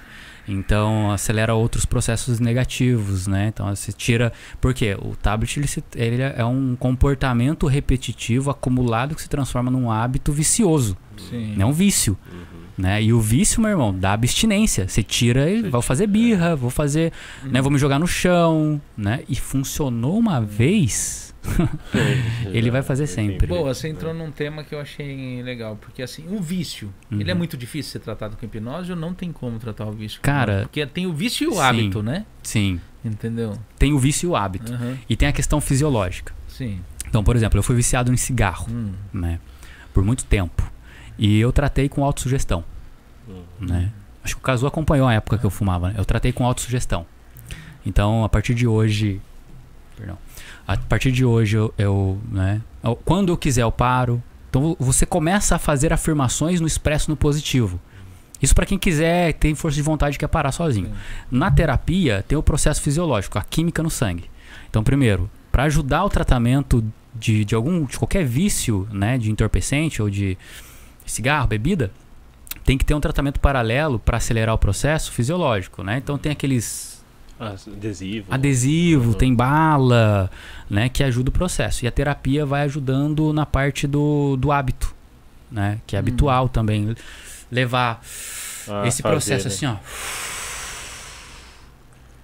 Pô, o princípio da indução que a gente faz, que eu fiz com vocês é como? Respiração, E como que vocês se sentiram depois? Mais tranquilo. É, mas tranquilo. Então não é o cigarro que acalma. É, é, É a é- respiração. é a respiração que É. acalma, entendeu? Então, assim, é, pode ser simples. Eu já tratei é, 20 anos de alcoolismo em uma sessão. Né? Caramba. É, uma sessão e ela se transformou em minha aluna depois. 20 anos, cara. E eu tenho o depoimento dela na minha página. Só que daí ela, né, ela pediu pra tirar a parte do, do álcool, mas né, depois. É 20 anos, cara. Caramba. 20 anos. Todos os dias, todos os dias, todos os dias. Uma sessão. Né? E teve pessoas que eu não tive sucesso também. Então depende muito. Hum. Por que, que eu não tive sucesso? né? Principalmente se, se, por exemplo, o Christian tá trazendo a filha dele. Aí a terapia ah, vai tipo, ser a difícil. pessoa não quer, né? Hum. Eu não sei se ela quer Ah, mesmo. tá. Às vezes ela só quer pra ele parar de encher o saco É, dela. né? Tipo, ah, vamos lá logo, pai. Vai. É, Hum. entendeu? Então eu tenho que ter esse olhar clínico pra identificar, Hum. né? Então semanalmente eu atendo no meu consultório e de um de dos, dos três por semana um eu tenho que parar quando alguém tá pagando a terapia, quando ela tá vindo convidada por outra pessoa e, e perguntar se realmente ela quer, né, o tratamento. É, que nem eu parei de fumar também, né? Eu Uhum. fumava quatro maços de cigarro por dia. Então eu fumava muito. Nossa, bastante, Muito, né? velho. Esse tamanzinho que eu conquistei aqui Caraca. foi depois que eu parei de fumar. Eu já tava meio gordo quando eu parei de fumar, mas Sim. eu engordei muito mais. Mas na época eu fiz tratamento médico, esses negócios, tipo, Uhum. eu tomei uns remédios e tal. Mas quando nós chegamos no consultório, o médico perguntou, falou assim, por que você tá parando de fumar? Eu falei, porque minha esposa quer, Uhum. entendeu? Aí ele falou, você não vai parar. Mas aí minha esposa, ela usou uma outra tática. Ela virou e falou Uhum. assim pra mim, na época meu filho ainda não tinha nascido, pequeno. Ela falou, se você não parar por ele, você vai parar por quem? Nossa. Então não- aí já foi um. Porque... Aí mexeu no orgulho. É. E aí, Então tipo... Você tá agora. falando que eu não consigo? Aí, tipo, foi na época, acabei. Foi meio assim, a gente. É que nem eu falo, o processo de parar alguma coisa começa a partir do dia que você fala, eu preciso parar, eu preciso parar de fazer algo. Já é o primeiro passo, é, aquele dia é onde começou. Você É, já é o começou primeiro passo. Você começou ali. Se tornou consciente. Porque aí você já decidiu que aquilo não é bom pra você. E o que que eu fiz, Hum. cara? Além da autossugestão, de ficar falando pra mim mesmo, a hora Hum. que eu quiser eu paro, pô, olha o meu tamanho, olha esse tamanho desse negocinho É. aqui, né? A hora que eu quiser eu paro, além dessa repetição, toda vez que eu ia fumar, eu começava a ver os pontos negativos. Pô, que fedido. Nossa, que gosto ruim. Me dava dor de barriga. Às vezes tontura. E eu reforçava isso em mim. É nojento mesmo, é fedido mesmo. E a minha mente vai expulsando esse hábito, entendeu? Mas ela tem uma, ele tem uma causa. Né? Então eu fiz auto-hipnose, fiz regressão pra achar a causa em auto-hipnose. E o engraçado é que é, a- a- o início de quem começa a fumar é bem parecido, cara. É bem semelhante às pessoas que começam a fumar. A maioria começa pelo mesmo motivo. 16 anos, né? Aquela fase e tem um grupinho que fuma e eu não quero me sentir excluído. né? É bonito também. né? É bonito. né? É, é. né? É legal, ou eu vou parecer ser mais maduro, Aham. né? Eu vou, ou eu vou, eu, eu vou intimidar as pessoas. Essas são razões besta, mas que depois a gente acaba viciando, né? Pra quem já fumou, pra quem fuma, sabe assim, tipo, que nem eles fumam, né? Uhum. Eu parei, mas assim, eu falo pra você, pra quem fuma, é, e pra quem parou, é, é, entende isso daí, eles vão entender, mas se eles parar de fumar, eles vão pegar e vão vai, vai, vai sentir que isso acabou. Você olhar pro nada. Quando você fuma, você senta numa sacada num lugar e você fica lá olhando pro nada. É o seu momento. e depois você para de fumar, você nunca mais faz isso. você nunca mais. É, você nunca mais. Desabafa, É. Cris, vai. Você nunca mais faz, não é verdade? Abre o seu coração. É, mas, Pô, é, mas é. você nunca mais faz isso. Que nem É, então, eu- eu pode lembro- ser um motivo pra sair na varanda. A mulher não aceita que fuma em é, casa. é, eu, eu paro de sair. é, eu lembro de uma, de, uma, de uma situação que aconteceu lá no salão. A cliente chegou pra mim e falou assim: por que você arrancou sua placa do salão? Eu falei: não arranquei minha placa do salão. Ela tá lá. Falou: não, não tá não. Eu falei: tá, não tá, tá, não tá. E foi um debate de mais ou menos uns três minutos a gente discutindo. Eu falei que tava, não dava. Eu falei: então vou descer lá. E fui olhar. Eu olhei lá e falei: pô, a placa não tava. O vento levou. Uma placa enorme daquela ali levou adesivo embora. E, cara, eu, eu sou impressionado até hoje com isso, porque tinha meu telefone, ninguém reclamou desse negócio, ninguém me ligou e falou, ó, tem um Tem adesivo enorme isso aqui. Entendeu? Mas antes isso não aconteceria, porque quando eu fumava, eu olhava o prédio em volta inteiro, ficava ali fora fumando, Sim. olhando. Depois que parei de fumar, nunca mais eu descia ali. nunca fiquei, mas então essa parte, eu falo assim, quem, Sim, entendi. Quem escreve, quem cria, quem Você faz as tira coisas, da é, pessoa aquilo é, bruscamente. É, ela tem. Então, muita gente dá desculpa disso daí. Não, eu, se eu não estiver fumando, eu perco meu lado criativo. Sim. eu. sim. E essa, Não e são, fica calmo, é, né? Tipo e assim, são- não, eu Sim. vou estressar se eu parar de fumar, né? Eu cheguei a usar essa, essa técnica com a minha esposa assim durante o tempo. Não, eu já sou estressado, imagina se eu parar de fumar. Ah, Sim, vou quebrar E- tudo aqui dentro. É, e no começo ela não aceitava. Ela nunca caiu na minha, mas assim. minha esposa é difícil de enganar com essas coisas. É. Mas é, e tem esse processo que você comentou também. Fica um vazio. Uhum. Então, isso eu, eu posso aplicar uma técnica rápida aqui no Leandro e pá, 15 minutos ele para de fumar. Sério? É. Mas, Olha lá, ele já se Se eu não- interessou. se eu não tratar, sério, é o Maeda sério. também olhou É ali sério. com a cara. Cara, eu só falo aquilo que eu É. realmente sei que pode dar certo, tá? Se eu, eu não vou ficar falando aqui uma coisa que não vai dar certo. Tenho experiência com isso. Então, é, é sério, só que 15 minutos eu aplico uma técnica de PNL em você, de programação neurolinguística, né? E eu tiro o seu foco do cigarro. Só que eu não trato a causa. Né? Então você tá fumando porque você tá alimentando um sentimento. Tem um sentimento por trás daquilo. Né? Você sabe que tem um sentimento. E eu tiro aquilo de você. E agora, o que, que eu vou fazer? O Christian, depois que parou de fumar, o que, que você falou? Do que que eu não. Você engordou, ganhou é, peso. engordei, foi. Porque daí você transferiu o gatilho pra comida. Tá vendo? Eu, Começou a eu comer transferi pra doce, né? doce. Pra doce, olha pra, Pra você doce. ver, né? Que também é viciante, Aham. pior que cocaína, né? Eu como doce, tá? Não sou, não sou nenhum extremista aqui não, Aham. entendeu? Então, assim, não julgo quem fuma, cara. Pode ficar tranquilo. Não julgo a vida de ninguém. Cada um faz o que quer da vida. Primeira coisa que eu falo pro meu paciente quando ele chega no meu consultório: eu não estou aqui pra te julgar ou criticar. Que eu não tenho esse direito. Eu não sou melhor do que ninguém. Ninguém é. Nem que eu viva 200 anos eu vou ser melhor do que alguém, cara. Ninguém é melhor do que ninguém. Eu posso ser bom na hipnose. O Christian é expert em cortar cabelo. Se eu for cortar o cabelo de alguém, eu vou fazer uma cagada. Hum, E aí? Então, eu, vou eu- por que, que eu sou melhor do que ele? né? Então o Leandro, ele tem também o- as virtudes dele, que sempre vai se destacar mais do que a minha, né? Então o, a questão do, do cigarro, eu sou bem neutro, tanto com cigarro quanto, a- quanto na vida, eu sou bem, bem em paz quanto a isso, cara, e faz bem, viu? Quanto mais Hum. crítico a gente é, mais ranzinza, mais veneno a gente joga no coração, né, cara? É. Cortisol e adrenalina é, é terrível, veneno. Então, eu quando, quando eu parei, eu comecei a consumir doce, era um negócio absurdo, cara. Eu pegava aquelas, aqueles potinhos de leite condensado, minha esposa encontrava escondendo isso dentro do carro, ela abria Sim, o carro, sim. achava aquelas bisnagas de leite condensado. Sim. E eu ia no mercado, eu tomava, ela falava assim, você tá, você tá, tá comendo doce? Eu, não, não. Ela ia mexer no meu carro, achava escondido dentro do carro. E eu parei, hoje eu quase não como mais doce, mas ainda com leite condensado, quando faz pudim em casa, nossa, é, ela nem faz mais, porque faz eu quero comer tudo. Ela fala assim, você tá comendo doce? Mas, não, não, tô é. fumando. Mas eu pegava Coca-Cola, nossa, tinha uma máquina num dia do Rambaico lá do lado. Nós tomava Coca-Cola, acho que 10 Coca-Cola no dia, eu fui só Sim, enchendo, sim. sabe? Nossa. Mas é uma transferência ruim, que nem você falou, Mas né? Sim, sim. Quando eu fiquei dois Uhum. anos sem fumar também, eu também comi muito doce. Muito, muito Hum. doce. Mas eu fiquei, ainda consegui ficar dois anos ainda. Mas então, pode falar, perdão, pode O doce, ele. Deixa eu só arrumar. Ele tem que ficar de pé aqui, É. né? O doce, cara, desculpa aí, Maeda. Vai fazer barulho aí, velho. Arruma ali, Maeda. pra Aí já foi. Aí. Valeu, valeu. Sim. O doce, ele. Ele transmite pra gente, né? Hormônios de prazer também. Hum. De felicidade. Essa sensação, né? De bem-estar. Então ele é viciante por conta disso. E é rápido, né? Hum. Tem a energia, né? Tem também o pico de energia rápido. Então é um prazer, né? Só falar come chocolate quando estiver triste, porque estimula o seu cérebro a liberar hormônios do prazer, né? Serotonina, né? Endorfina, dopamina, oxitocina são o quarteto fantástico que eles Sim. falam, né? Os hormônios do prazer. Então o, o doce faz isso também, né? É, eu ainda bem que, tipo assim, eu não tenho. Não são muitos doces que me chamam a atenção, mas tudo que é feito com leite condensado até hoje. Sim.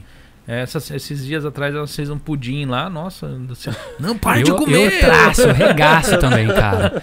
Eu sim, eu, eu, eu fico comendo assim de pouco, mas a hora que eu vejo que tem, que eu posso comer, também eu arregaço no doce também. É, mas é. Fazer Eu uma gosto. pergunta pra você assim, quando, quando você enxergou que a, a, a- hipnose poderia ser algo que po- poderia te manter na sua vida? Você falou assim, não, eu vou transformar isso Boa. em dinheiro. Boa.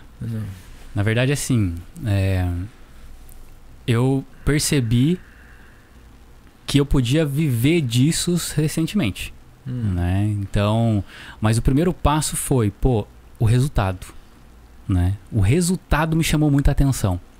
Então, se eu trabalho com algo que tem resultado, não tem como não dar certo. É só se eu quiser que não dê certo. Que nem vocês aqui. Vocês não esperaram estar tudo e já começaram a fazer. Entendeu? Então, é a vida de quem faz, cara. É. Tem até a, a Mari, que cuida do- da estratégia do, do marketing do meu Instagram, ela postou um- uma, uma nota muito legal lá. Se você começou a fazer e depois que achou que está perfeito, você começou tarde. Hum, É. Hum. Então, assim, tem até um, um- uma crença que eles, eles instalam bastante na galera, né? Então, assim, é, antes feito do que perfeito, né? Só que a gente tem que tomar cuidado. Senão fica a vida inteira fazendo O, o Christian falava muito isso. É, né? de é qualquer jeito, né? É. Sim, então é, é, o processo da hipnose, cara, foi o resultado que me chamou muita Hum. atenção. Aí, depois de pouco tempo que eu estava trabalhando com a hipnose, em 2017, em agosto de 2017, eu saí da fábrica aqui no Japão e passei a trabalhar só com a hipnoterapia. É, lucro nenhum, cara, nenhum, nenhum. Fiquei três anos assim, na- passando sufoco. Já tava com um consultório em Komaki e um consultório em Kanagawa. Atendia em dois lugares. Então era semana, toda semana pra lá e pra cá. Rodava 30 mil quilômetros em pouco tempo, assim, uma semana, duas semanas, indo e vindo, indo e vindo. É, já cansei de, de cor, já cansaram de cortar minha luz, cansaram de cortar minha água. Chegou um ponto que eu falei, não, chega, cara, agora não dá mais pra levar essa não. Eu cheguei em casa, a porta, a- trocaram, a imobiliária trocou o miolo da porta de casa. Caramba. Falta de pagamento do aluguel. Então quem olha pra mim hoje fala, pô, o Henrique tá aí e tal, não sei Dando de quê. arte e tudo. Deus te ouça, meu irmão. Eu, eu recebo, ó. Você entendeu? É, vê as pingas que nós bebe, mas não vê os É. tombos que nós cai. É, Você entendeu? Eu não tenho vergonha de falar porque eu já superei isso. Não é uma vergonha Ah. pra mim. Hoje Uhum. isso pra mim é uma honra, Ah. cara. Entendeu? Eu poder sobreviver da hipnoterapia no Japão, ajudando pessoas, sabe? Humildemente, reduzindo com o índice de suicídio, é pra poucos, meu irmão. Hum. É pra poucos, cara. Você tem que ter coragem Pra trabalhar com a mente de uma pessoa depressiva, que você não sabe se ela vai se matar ou não. Você tem que ter coragem, tem que ter culhão. Então é fácil as pessoas olhar e julgar. Falar, ah, isso daí é charlatão, charlatanismo, é isso, aquilo, aquilo outro, né? Primeiro que quem pensa assim, cara, não, não merece nem estar sentado com a gente, porque não tem um, um, um sistema cognitivo né, bom pra conversar sobre qualquer assunto. Não, ele vai estar sempre com a mente fechada, né? Um pensamento único. Mas eu, voltando na, na pergunta, depois de um tempo pra cá que eu falei, bom, agora sim eu consigo, né, ficar mais tranquilo com. Depois que eu comecei a estabilizei nos cursos, né? Hum. Então, formando pessoas, dando cursos, atendendo, e aí estabilizei, consegui estabilizar, né, cara? Mas nunca foi por dinheiro, velho. Nunca é por dinheiro. Hum. A partir do momento que isso eu sabia antes de ouvir falar, porque isso daí agora eu já eu sigo muitos empreendedores, investidores, Sim, sim. então eu vejo eles falar muito. Eu não sabia o que, que era isso. hum, Eu só tava fazendo por amor. Entendeu? Cansei de atender mãe solteira de 3, 4 filhos que não tinha condições de pagar o tratamento em troca de cesta básica. caramba. Porque não pode, a pessoa não pode vir sem pagar nada, ela tem que pagar alguma coisa, né? Sim, sim. Então eu falava pra ela, você não tem dinheiro? Tá, quando você tiver, você vai comprar uma cesta básica e vai dar pra alguém que tá precisando. E vai e faz. Cansei. Fiz hoje, graças a Deus, eu, eh, eu faço bem pouco, mas ainda faço, né? Mas eu tenho os meus alunos aí, cara, espalhados no Japão inteiro. Hoje em dia a gente tá no, Caramba. tá no Japão, a gente tá em Hiroshima, a gente tá em Totiga, a gente tá em Guma, a gente tá em eh, Shizuoka, a gente tá em Shimane, nós estamos, é. Minokamo aqui, o Kazu, né? Então eu fico mais tranquilo quanto a isso também. Mas, se fosse por dinheiro, eu tinha desistido na hora que cortou a primeira luz de casa, velho. Caramba. É. É muito caro uma, uma consulta? Na época, eh, eu cobrava, eu comecei cobrando 15 mil a sessão. Aí tinha um padrão da minha escola, tem um padrão de, de valor. No Brasil é 1.700 reais uma sessão, né? E aí eu me enquadrei a esse valor, 50 mil, duas sessões, né? Aí depois eh, eu fui, eu comecei a ver que, pô, não é assim como eles falam. Então eu era inexperiente, né? E eu tive que adaptar aqui ao Japão. Uma sessão, duas sessões só não funciona. Funciona, mas com poucas pessoas. Então o que, que eu fiz? Eu aumentei as sessões, né? E coloquei 60 mil, quatro sessões.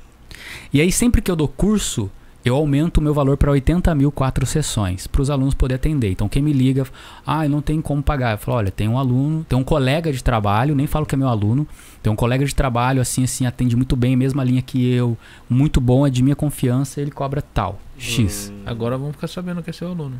É. Sim, é. Mas, contou- Mas vai, vai na fé, Ah, viu? não, mas... Vai na fé porque os meus alunos que estão atendendo, cara, eu, eu, eu faço terapia com eles. Hum. Só pra você ter noção. Você já, Caramba. já, já fez terapia comigo, Cazu? O Cazu já aplicou a técnica em mim já. Caramba. Eu confio. Hum. É, eu confio, cara. E uma Porque- sessão é quanto tempo? Uma hora?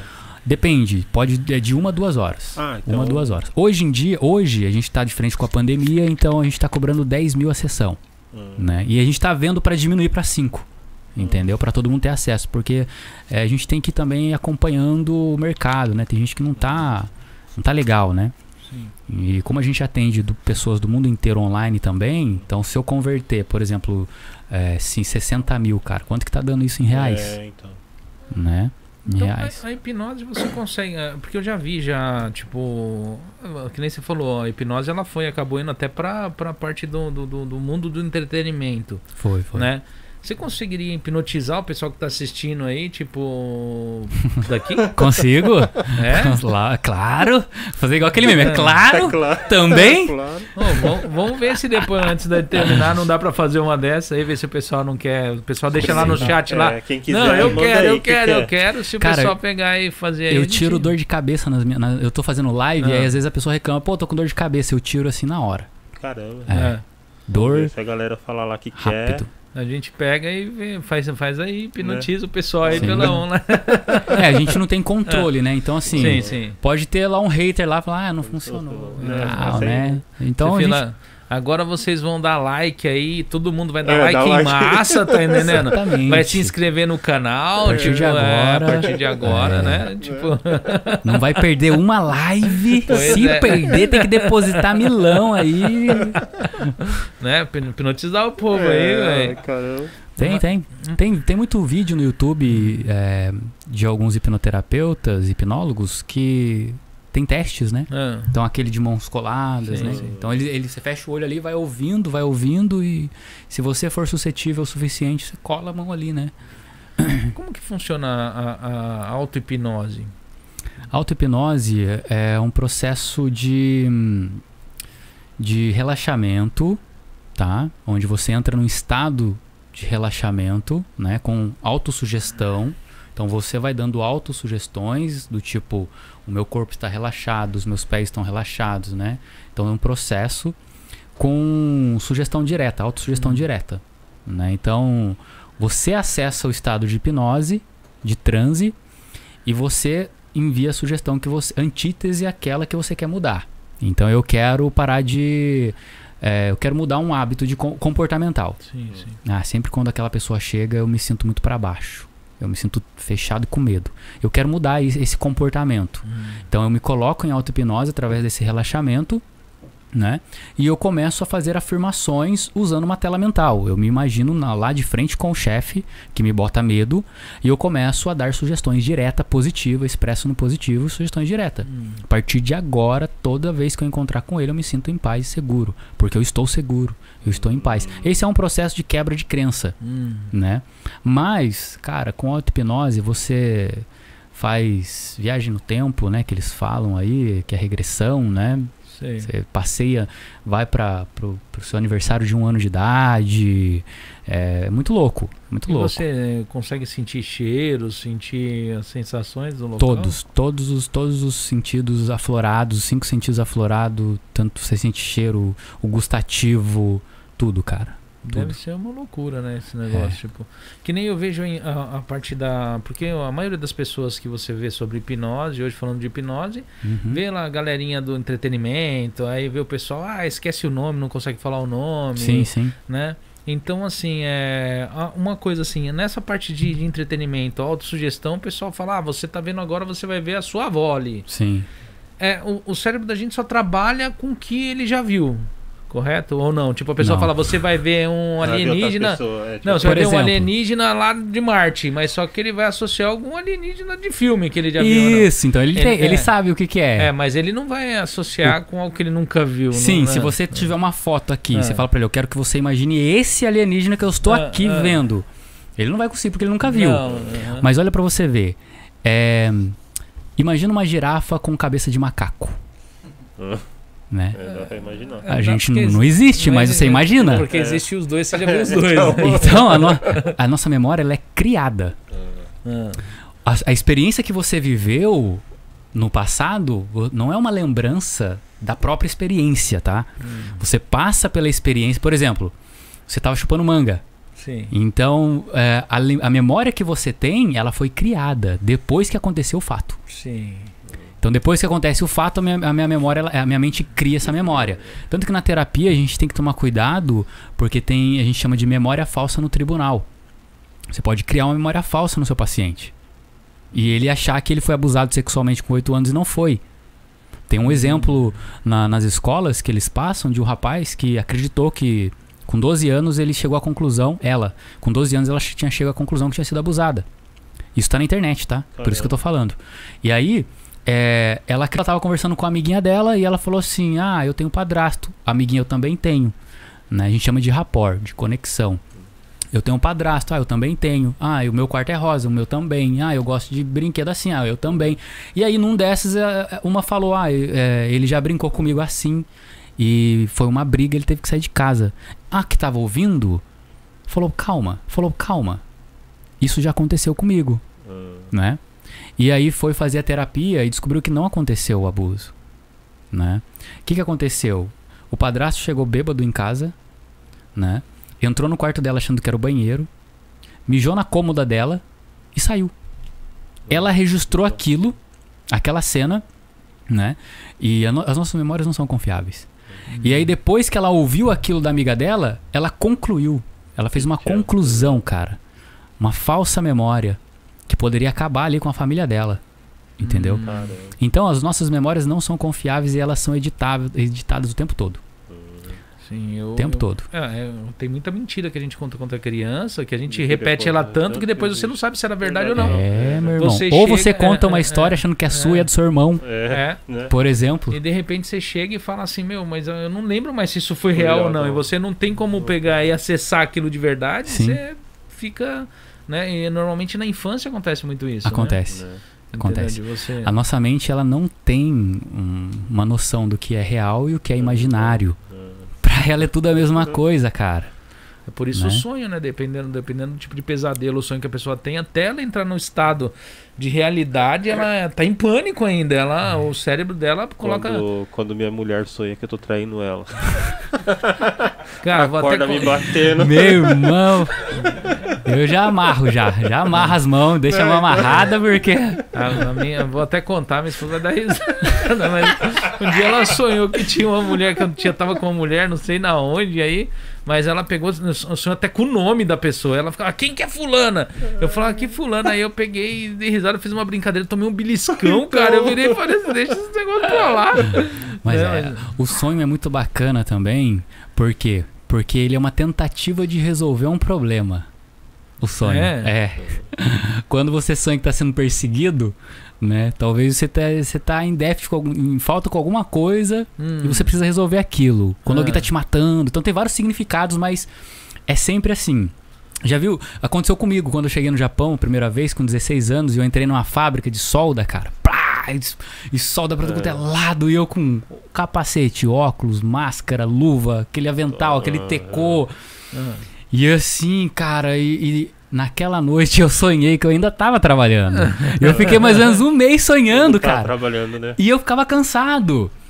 Né? Porque a minha mente queria aprender logo o serviço, queria se sentir em casa logo, no ambiente, familiarizar logo com o ambiente. Olha que loucura, né? É. Então, a- o sonho é uma tentativa de resolver um problema também. Eu já sonhei muito, tava Ah. trabalhando também. né? então. Trabalho o dia inteiro e no sonho ficar trabalhando também. Ah, não, eu já Porque sonhei não muito que descansa, eu cara. não, Não tava descansa. trabalhando. Descansa. Não descansa. Porque o subconsciente, né, ele é o que nos mantém vivo. né? É o subconsciente, né? Junto com o inconsciente. Sistema autônomo nervoso, sistema é, imunológico. Então, por exemplo, eu não, eu não estou consciente quando eu estou dormindo, né, da minha respiração. Então eu não vou pensar, agora eu vou inspirar. Agora eu vou soltar. Pode Não, né? é o subconsciente que cuida da gente, né? Hum. Não só da respiração, batimento cardíaco, cara. É ele que mantém o corpo vivo, olha que loucura, enquanto a gente está inconsciente, né? Então, assim, é, o subconsciente, ele tem essa facilidade, né, de mudar uma chave enquanto você dorme. Já aconteceu de pessoas que falou, eu sonhei com a minha mãe e depois daquele dia mudou a minha vida. Minha mãe morreu, eu nunca, nunca mais fui o mesmo. Depois de alguns anos eu sonhei com ela e acabou. Hum. Por quê? Lembra? O subconsciente não, não sabe o que é realidade e imaginário. Pra ela tudo é real. Tudo tá acontecendo em tempo real. Ansiedade é isso. Hum. Ansiedade é um excesso do futuro no meu presente, massacrando o meu presente. Né? Eu tô lá, eu nem sei o que, que vai é, é o que, que vai acontecer, mas eu começo a criar uma realidade. Pô, eu vou chegar lá, vou gaguejar, vou falar coisa que não presta, vai dar errado, eu não posso errar. Minha mente entende que eu já estou aqui. Hum. E eu começo a ter os sintomas, é uma loucura. E quando que você acha que uma pessoa deve procurar a hipnose, assim, que acha que Sim. vai ajudar? Cara, eu acho que a partir do momento que ela se torna dona da própria vida dela. Porque né, eu acho que é impossível, cara, alguém não ter um trauma na vida. Se você teve um pai que em algum momento da sua vida ele se estressou e falou que você é um burro, é uma programação. É uma crença que ele instalou em você. Que você nunca vai ser ninguém na vida, você vai acreditar nisso. Então, a terapia também não é só para pessoas que têm problemas. Se você, por exemplo, é um atleta e não está rendendo mais, você procura a terapia para desbloquear isso para você ir dar um passo a mais. Esse é o meu caso. Eu sou um atleta, mas não consigo perder a barriga. Eu ia fazer uma brincadeira, mas não vou não. Deixa quieto. Depois sua esposa vai me mandar me matar lá, né? Mas é, é isso, cara. É, a hipnose não é só para pessoas doentes, pessoas que querem ir bem no estudo. Pô, é, é, é Itiban, é número um no Brasil hoje, cara. 90% da galera que faz concurso público faz hipnose. Por quê? Memorização. Entendeu? Hum. E, e eles passam, cara. Tem gente ficando milionário dando curso de auto-hipnose para concursados. Caramba. Uhum. Entendeu? E, tá- e você já tá quase lá também. Concursando? Não, Quase? não, tô. milionário. Concursando eu tô. Quase. Quase no Brasil fazer um concurso público. Porque, ó, meu irmão, dá uma grana lascada. Mas, ah, voltando ao assunto. Hum. Quando a gente faz por amor, que nem vocês, tem o trampo de vocês, cara. Sim. Pô, e aí tá aqui, né? Aham. E não é pela grana, entendeu? É, é porque vocês querem estar aqui. Uhum. Consequentemente, cara, isso vai, vai gerar um lucro. A, a algum momento, isso vai gerar um lucro pra vocês. É, já até encomendei o iate já. Então, Não, não, tipo assim, só tá esperando eu chegar me, com a me grana. convida né? pra fazer um podcast nesse iate aí. Então, Não, podcast, essa né? Yatcast. Yatcast. Ó, e já deu até o nome já do podcast, ó, Yatcast. Né? Chama eu, pô. Chama Tipo eu, um né? podcast pelo mundo. Mas a, é, seguindo nessa linha do dinheiro, hoje em dia, antes da, da galera comprar o meu curso, eu explico muito isso pra eles, né? Então, olha, por que, que você quer fazer o curso, né? Ah, porque eu quero ter uma profissão. Mas pra quê? Pra ganhar mais dinheiro. Então eu trago ele pra realidade. Falo, olha, é uma construção. Como qualquer outra profissão, cara. Você não sai da faculdade, você faz cinco anos de faculdade. E ninguém sai de lá pronto. Não, saindo de lá que você vai entrar na prática. E na prática que prova os homens dos meninos, né? Separa, né? Os homens dos sim, meninos, sim. cara. Né? E infelizmente, ninguém aprende a nadar lendo manual de instrução. Você tem que cair na piscina, velho. Você tem que beber água. Você tem que afogar um pouco, passar medo, passar perreio, pedir socorro. Entendeu? Então, se não for por amor, a pessoa acaba desistindo. Então eu trago eles para essa realidade. Por que, que você quer? A longo prazo, isso pode trazer uma vida para você muito boa. Qualidade de tempo. Hoje, eu escolho. Eu, se eu, por exemplo, a parte da manhã eu já reservei só para mim. Então, a partir da manhã eu acordo, eu vou fazer uma caminhada, eu vou para ou pro jiu-jitsu, ou vou pra musculação agora, né? Vou começar a ir pra musculação, mas é jiu-jitsu, é cuido de mim. Entendeu? Então, eu tenho hoje, mas é quase cinco anos aí, como eu falei para vocês. Pedrada e bomba Ah. na cabeça. E o curso demora quanto tempo? Pra... Dois meses e seis dias a minha formação, né? No Brasil normalmente é oito dias, tá? Oito Então, dias no é. Brasil? Eu fiz um de quatro dias e depois eu voltei e fiz um de oito dias. Aí eu ganhei especialização, fiz mais quatro dias. Eles dão suporte também, é, material para você estudar por conta, né? Também. Eu já faço diferente. Eu acompanho o meu aluno. Até hoje. Uhum. Até hoje teve um aluno, tem aluno que esses dias me ligou de três anos de formado comigo. Uhum. Cara, eu tô numa situação assim, assim, o que, que eu faço? Faz isso, isso, isso. Legal, né? Eu mantenho esse contato, essa proximidade com o meu aluno. É o meu nome que tá ali. É, né? Hum. É o meu nome que tá sendo carregado. Se eu tô hoje onde eu tô, cara, é porque eu prezei muito por isso. E você leva 10 anos pra construir um nome, 5 minutos pra perder ele. Verdade. verdade. É. É. É fácil você destruir uma imagem, mas construir fácil. é, Construir difícil, né? As pessoas elas anulam tudo que você já fez de bom por um erro, cara. Sim. Infelizmente, né? Infelizmente. É, Então eu, eu sempre dou esse suporte. Dois meses, seis dias é o que eu prometo pra eles que eu vou estar ali presente. Seis dias presenciais, seis dias de terapia intensa, prática intensiva ali de transformação mesmo, cara. Tanto que vai gente de 20 anos de idade até 64, acho que é o último curso agora. Em maio teve um de 64, se não me engano. E qual que é o valor do seu curso? Cara, o valor é. Tem que entrar em contato comigo pra saber. Ah, é, inbox. Não, o, val- Ah, o valor do treinamento eu tenho online. Ah, O online é uma amostra pra você saber se é isso mesmo que você quer da sua vida. Porque ali você vai assistir alguns vídeos de eu aplicando terapia na íntegra ah, de alguns casos fortes, de abuso sexual, de, de traição, assim, por exemplo, cara, de anos guardando dinheiro no Japão e é roubado. Anos que eu falo é 30 hum, anos e é roubado. Então imagina a raiva. Nossa, pessoa. a pessoa é- Cara- Normalmente sempre é por familiares, né? Então, assim, tem esses vídeos que eu coloco lá nessa plataforma pra eles verem, assistirem e eu ensino como que- o que, que eu tô fazendo ali, o passo a passo mesmo. Ah, Vários vídeos, tá? Tem esse treinamento que é online, é 30 mil ienes, esse curso, né? Cê, tem pessoas que trabalham já com esse curso. ah. Tem uma aluna que é, é fisioculturista, que fala, né? É, fisiculturista. né? E ela aplica as técnicas, Uhum. né? Nos alunos. Então, assim, tem. Mas o presencial, ele é mais completo. Então, você aprende a tratar crianças a partir de dois anos de idade. Você aprende ferramentas para isso. Você aprende a lidar com atletas, com empresários, né? Você aprende a lidar com é, transtornos de depressão, ansiedade, síndrome do pânico, fobias, tá? É, aprende a trabalhar com pessoas que têm esquizofrenia, que desenvolveu toque, o transtorno obsessivo compulsivo. Então você tem essa base, você tem suporte. Ele é completo, é 350 mil. Hum, Uma vez só, cara, que você vai pagar isso para você ter uma profissão pro resto da sua vida. Né? é? Hoje o meu certificado são dois. Então eu tenho um certificado internacional que é da Hipnoviver mesmo, né? Hum. Que ela é registrada aqui no Japão, a empresa, e tem um certificado que é registrado em cartório japonês, né? Então eu tenho todo esse suporte, eu dou orientação de como montar consultório, né? De como fazer os aten- atendimentos. No presencial eu acompanho você depois do curso no seu primeiro cliente, Hum, ajudo você a montar a sua primeira sessão, você só aplica. ah, Então eu tô por trás. ah, bem E quem falar que mesmo. te viu no Caio Podcast Ganha aqui, ganha algum desconto? Ganha no desconto, curso? lógico que ganha desconto, Ah, pô. aí, ó, Porque, é, é porque é a gente que vai. Pra terapia, ganha desconto, vai lá. A gente liga e fala, ó, eu, Eu te vi no Gaio vi, Podcast. Ganha desconto sim. Ganha desconto sim. né? E assim, o, pra ver esses vídeos que você falou, tá em que site?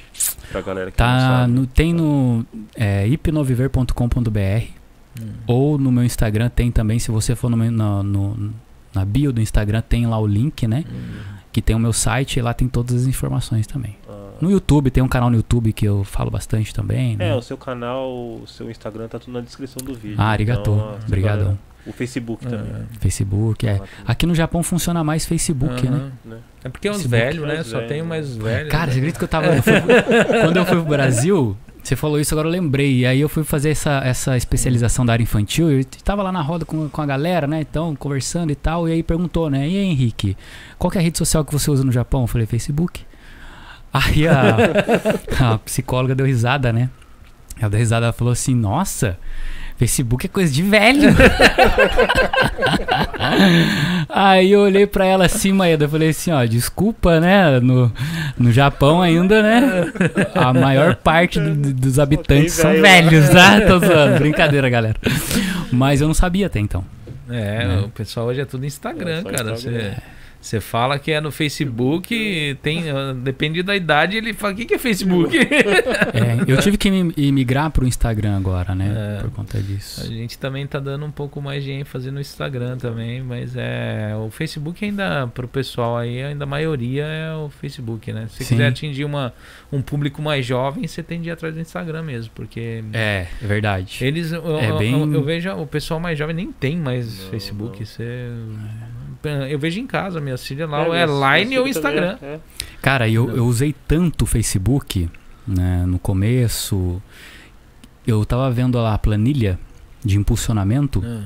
Eu já investi 700 mil ienes já só com impulsionamento no Facebook aqui no Japão. Caramba. Mas o Facebook ainda, pro, que nem a gente tá falando dos velhos, ainda é um negócio É um bem. negócio o pessoal, ainda, é. pessoal vê. É que o, o, na minha área é um pessoal mais maduro que procura, né? 30 anos pra cima. É, e a gente fala velho, mas é 30 anos pra cima mesmo. É, mais maduro. É, é. Que se torna porque o jovem ele tem energia, né, cara? né? Não generalizando, Hum. né? Mas assim, os poucos que vêm, que são jovens, cara, ele tem uma cabeça muito mais avançada. Ele quer se descobrir, ele quer se conhecer, ele quer saber quem que ele é, ele quer saber até onde ele pode ir. É muito, eu adoro trabalhar com jovem, cara. Porque ele não, ele tem as crenças só que os pais e o professor colocou nele ainda, entendeu? Mas ele não tem a crença de experiência de vida. De Pô, vida. realmente eu sou um merda. Realmente eu não faço nada direito, como meu pai sempre disse. né? Como a gente, É, como a gente, puta, cara, eu tinha muito, eu, eu tenho até hoje muitas crenças. Inclusive, no primeiro dia da academia, eu descobri uma. Eu fazendo lá, e eu não sei os nomes dos negócios ainda, né? Eu- e pra mim era só chegar, vou chegar lá e vou empurrar. Por isso que eu nunca fiz. Eu achava que não tem, não tem graça, né? Chegar lá, vou só ficar empurrando o negócio, pô, que chato. toa, né? Mas não, descobri que, pô, você tem a consciência, que você tem que ser consciente do músculo, É. trabalhar ele, foco e tá tendo. Respiração, né? Respiração, cara. Eu já tava fazendo 10, tava ficando um pimentão. Ah! Né? O cara falou, pô, respira, vai morrer aqui, cara. Então, assim, o que, que eu tava falando mesmo? Tô falando. eu só queria dar uma dessa só. Então você tava. Eu tava, eu tava puxando peso. Aí o, o- André, quero mandar um abraço pro André aí. Ele André vai tá rodear, rodear ajudando. até ele lembrar. Não, já dele lembrei lá. já. O André, não, eu tô. É que a gente fica assistindo os youtubers aí, a gente acaba pegando, né? Uma mania, né? Quem faz muito é aquele dileira, né? Ah, O Dile, o que, que eu tava falando mesmo? aí, cara, pô, vou tirar o terninho aqui que tá calor, mano. pode, pode tirar, Tá aqui. vontade. Chega abaixo o ar aqui. Por favor, baixa o ar então, negai. Que eu tenho umas tatuagens aqui, eu não quero mostrar agora, não. É que o Maeda ali sempre fica com frio. É. Ele... Tá com frio também? É, já tá Deixa eu dar um abraço hipnótico, esquentar você. Aí a crença que eu descobri em mim tava puxando lá, Christian. Pá, né? Aí ele falou, vai, faz oito agora. E eu já morto, né? Com 5 quilos. e tchá, tchá. E a hora que deu sete, a minha mente falou assim: não dá. Eu falei pra ele, em voz alta, falei, não vai. Aí ele falou, vai, mais dois, vai mais dois. Eu, pá, e foi 12, cara. Caramba. Eu falei, pô, crença limitante. É, Se eu acredito que eu só consigo oito, se eu tivesse sozinho, eu só ia fazer oito. Olha é. que loucura. E o músculo ele vai trabalhar depois dos oito. Depois, olha pra você ver.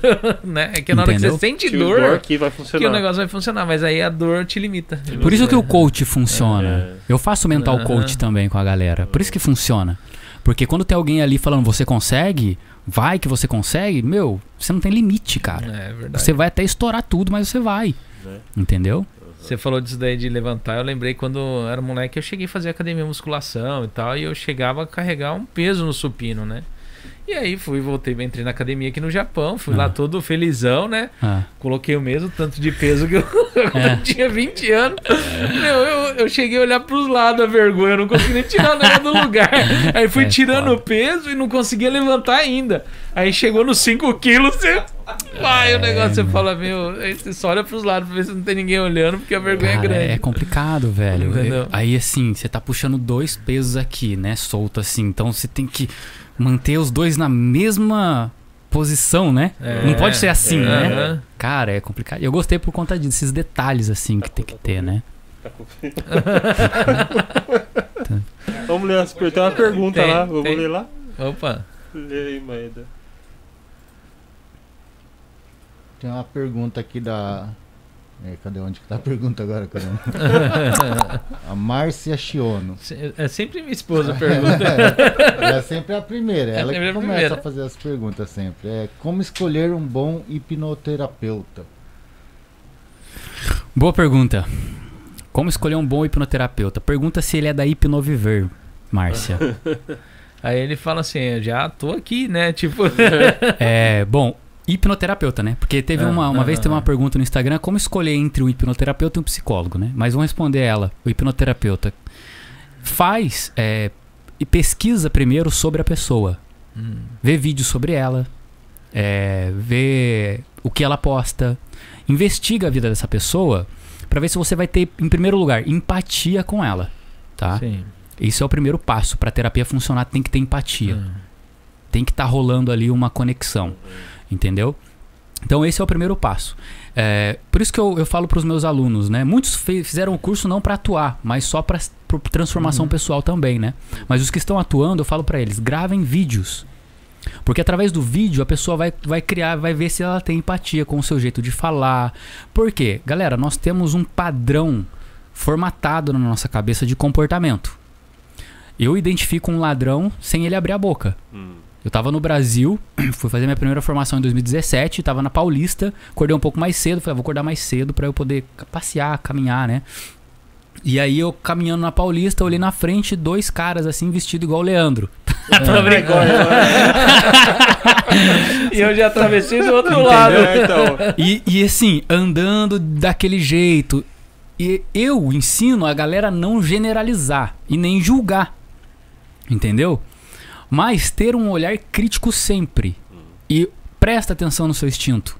Né? A gente vai chegar na, na resposta dela, tá? O que acontece? Aí eu comecei a desconfiar. Eles começaram a cochichar um com o outro e olhou pra mim. E diminuiu o passo. Pô, eu tenho um padrão, eu já eu assisto da Atena, pô. Eu assisti da Atena na minha vida, cara. A televisão no Brasil faltava sair sangue, velho. É pior, né? Qualquer canal era matou 30, enterrou 20, Pior sumiu 10. Ih, tá a cara do bandido. Você entendeu? Ah, Assaltou. Tem, então tem um, você tem um padrão de comportamento dentro de você que você consegue identificar. Né? E aí o que, que eu fiz? Pô, tinha uma drogaria, acho que era Droga, Droga Brasil, alguma coisa assim, que era 24 horas, tava aberta. Eu falei, vou entrar aqui. E vou esperar eles, eles irem, né? No que eu fui entrar, a polícia enquadrou eles. Enquadrou, irmão pra cabeça, perdeu, perdeu. E falei, agora eu vou, né? Porque daí eu já virava a esquina, já era o curso. E no que eu tava passando, o policial já deitou o cara no chão, joelho nas costas dele e arrancou a arma do cara. O cara tava armado. Caramba. Então, como procurar um bom hipnoterapeuta? Procura sobre ele na internet, Hum. tá? Procura Hum. sobre ele. Tempo de, de. Ah, eu tenho um ano de formado, eu tenho dois meses de formado. É, faz a diferença? Não faz a diferença para a hipnoterapia, tá, gente?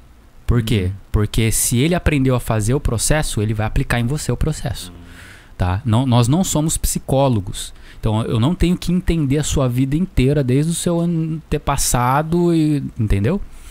Então, assim, é um processo mais simples Hum. de aplicação e de resultado, tá?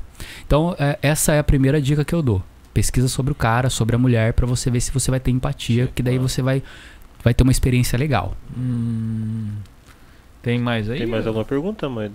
Não?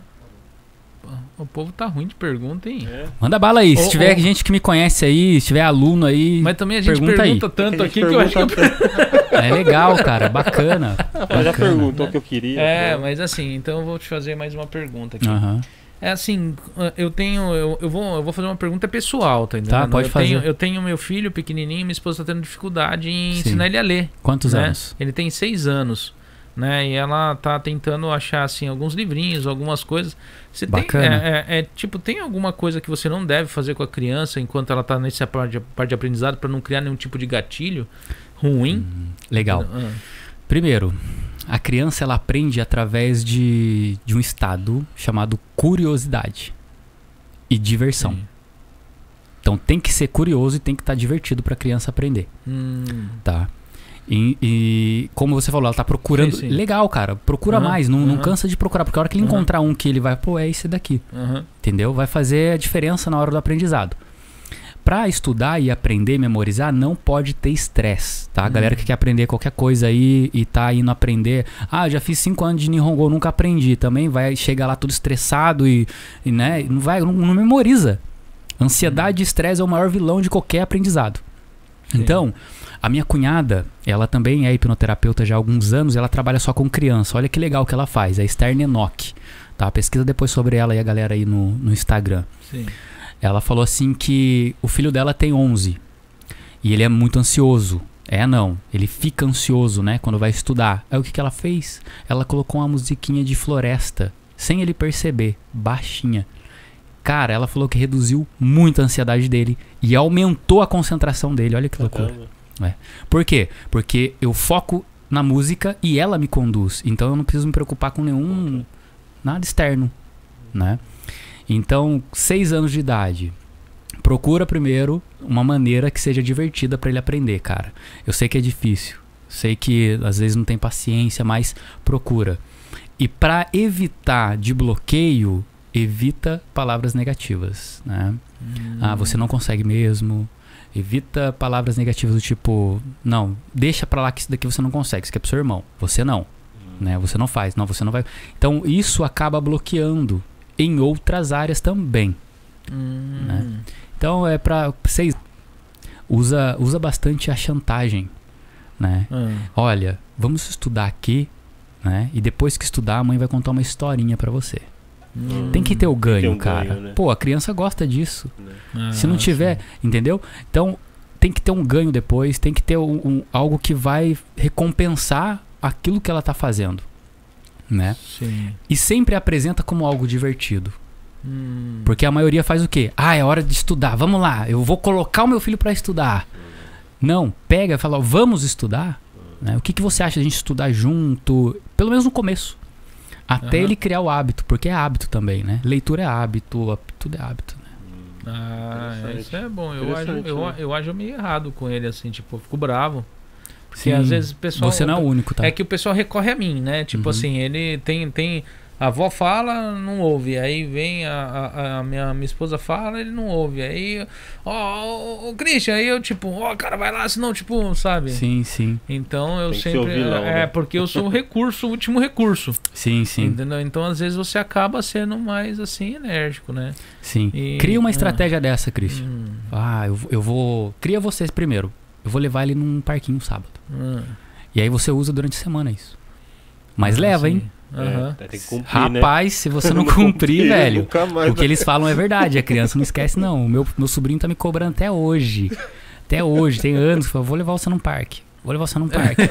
Cara, eu não levei. O bicho cobra, velho. O bicho cobra. E você não E ele é meu cumpriu- parceiro, cara. E você Meu- não cumpriu isso até agora por quê? mano? Cara, falta de vergonha na cara. É, Seu sobrinho tá aqui no Japão? Ele tá, tá do E meu la- Mudou pro meu lado E agora. aqui tem um monte de parque muito. pior. A gente tá ali em Nishio, né? Em Handa do lado tem um One. É, Nagashima do lado, mas eu espero passar essa Leva ele pandemia. num Coen. É. E ele vai, cara. O meu sobrinho é meu parceiro. Desde quando eu comecei, ele participa dos meus cursos e eu aplico a terapia nele pra, pra galera ver como que é que trata criança. Ah, De contrapartida, ele recebe terapia também, né? Lógico que a mãe dele faz com ele também. Mas ele é meu parceiro, cara, aqui no Japão. Caramba, Sim, eu vou, legal. eu, eu vou voltar num tema que a gente foi até lá e voltou aqui e tal. e Eu vou voltar nesse tema, porque é um tema que eu acho que. Não, não. É um, é um tema que você. Eu acho que todo mundo que pega e já teve o vício, né? É, que a Uhum. gente falou, você falou que em pouco tempo você consegue é fazer um tratamento numa pessoa que fuma. Sim. E, e tem, e tem como realmente, porque você falou que tem outras coisas, não é só você fazer, a pessoa vai procurar, É. vai ter outros recursos lá atrás, outras coisas lá atrás que vai causar algum, né, alguns pane. Sim, Mas sim. na hipnose tem como você tratar toda, toda essa parte e realmente ajudar a pessoa a parar de fumar? Eu já, já tratei, já tratei pessoas que já tinham vícios de anos É. só com a hipnoterapia. E já não tive resultado com outras pessoas também. Sim. Então a pessoa ela tem que experimentar. Mas isso funciona com drogas ou não? Com drogas principalmente. É. Com drogas também já atendi. Eu não sabia também até então que Uhum. tinha. Era tão explícito a droga no Japão, né? E, e aí eu fui saber atendendo alguns clientes. Caramba. É, viciado em química. E anos de vício, hein? Química, já tentou clínica de recuperação, internação, já tentou. já- um já tinha ido para uma clínica de recuperação em Bali, ficou lá durante um tempo e, e volta aí. Por quê? A droga geralmente é a falta. Ela tá cobrindo a falta de algo. Geralmente. Tá escondendo algo ali. Então por que, que eu uso droga? Pra eu sair da minha realidade. Porque essa realidade tá chata demais, cara. Tá maçante demais. Não presta. Então eu quero sair da realidade. Então por que, que ele sai da realidade? Às vezes o que acontece muito é pessoas que têm problemas com pai e mãe. Que não foi amado. Não se sentiu amado na infância. Que foi abandonado. Né? Então gera uma falta que nada supre, tá? Né? Nada supre. Ninguém substitui um pai. O pai pode ser o filho da P que for. Ninguém vai substituir ele. O filho sempre vai falar: Ele é o meu pai. Eu tenho um padrasto, ele é incrível, mas o meu pai é aquele lá. Né?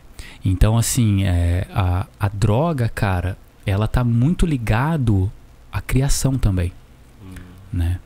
Então, se eu tenho um pai, se eu tenho uma mãe que uma mãe que é extremista, né, tem os problemas dela e ela passa pra mim, isso gera uma falta e eu vou cobrir isso com alguma coisa, compulsão alimentar, é, desleixo com a minha com, com com, com as minhas coisas pessoais, questões pessoais, né? Então a gente acaba transferindo isso. E aí alguns entram mesmo na droga porque sai da realidade, né? Hum. Assim, que nem na, hora que a gente tava fazendo aqui, tipo, meio que você foi, você foi fazendo relaxamento, fazendo Sim. toda essa, né?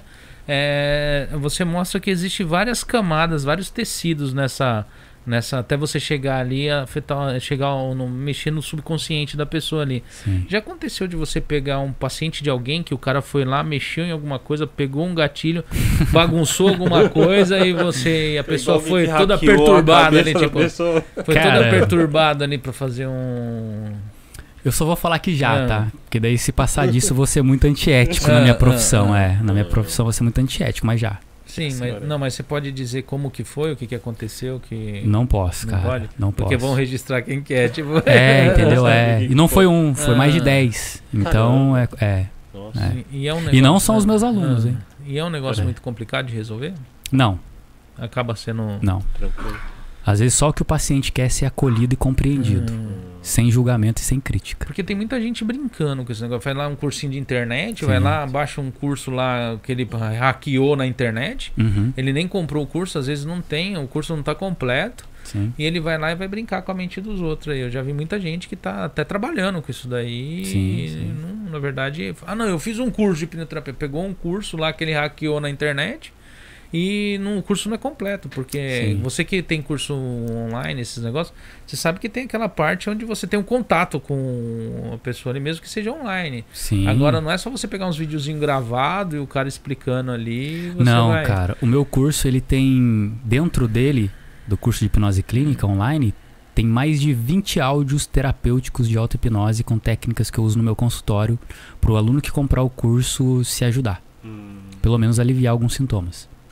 Caramba. Mas É. já aconteceu com você do início até ho- hoje eu acho que você tem uma experiência muito maior Uhum. hoje seja um negócio mais simples pra você mas já aconteceu de você mexer num, num ninho de vespeiro ali e você falar meu e agora o que que eu faço Ah, agora eu entendi a sua pergunta. Hum, É, o que aconteceu, eu já atendi essas mais de 10 Uhum. pessoas, mas não danifica, não tem como. hum, A pessoa pode comprar um cursinho de internet, como você Uhum. falou, hackeado, não tem como você causar ou deixar sequela mesmo que você seja inexperiente. Ah.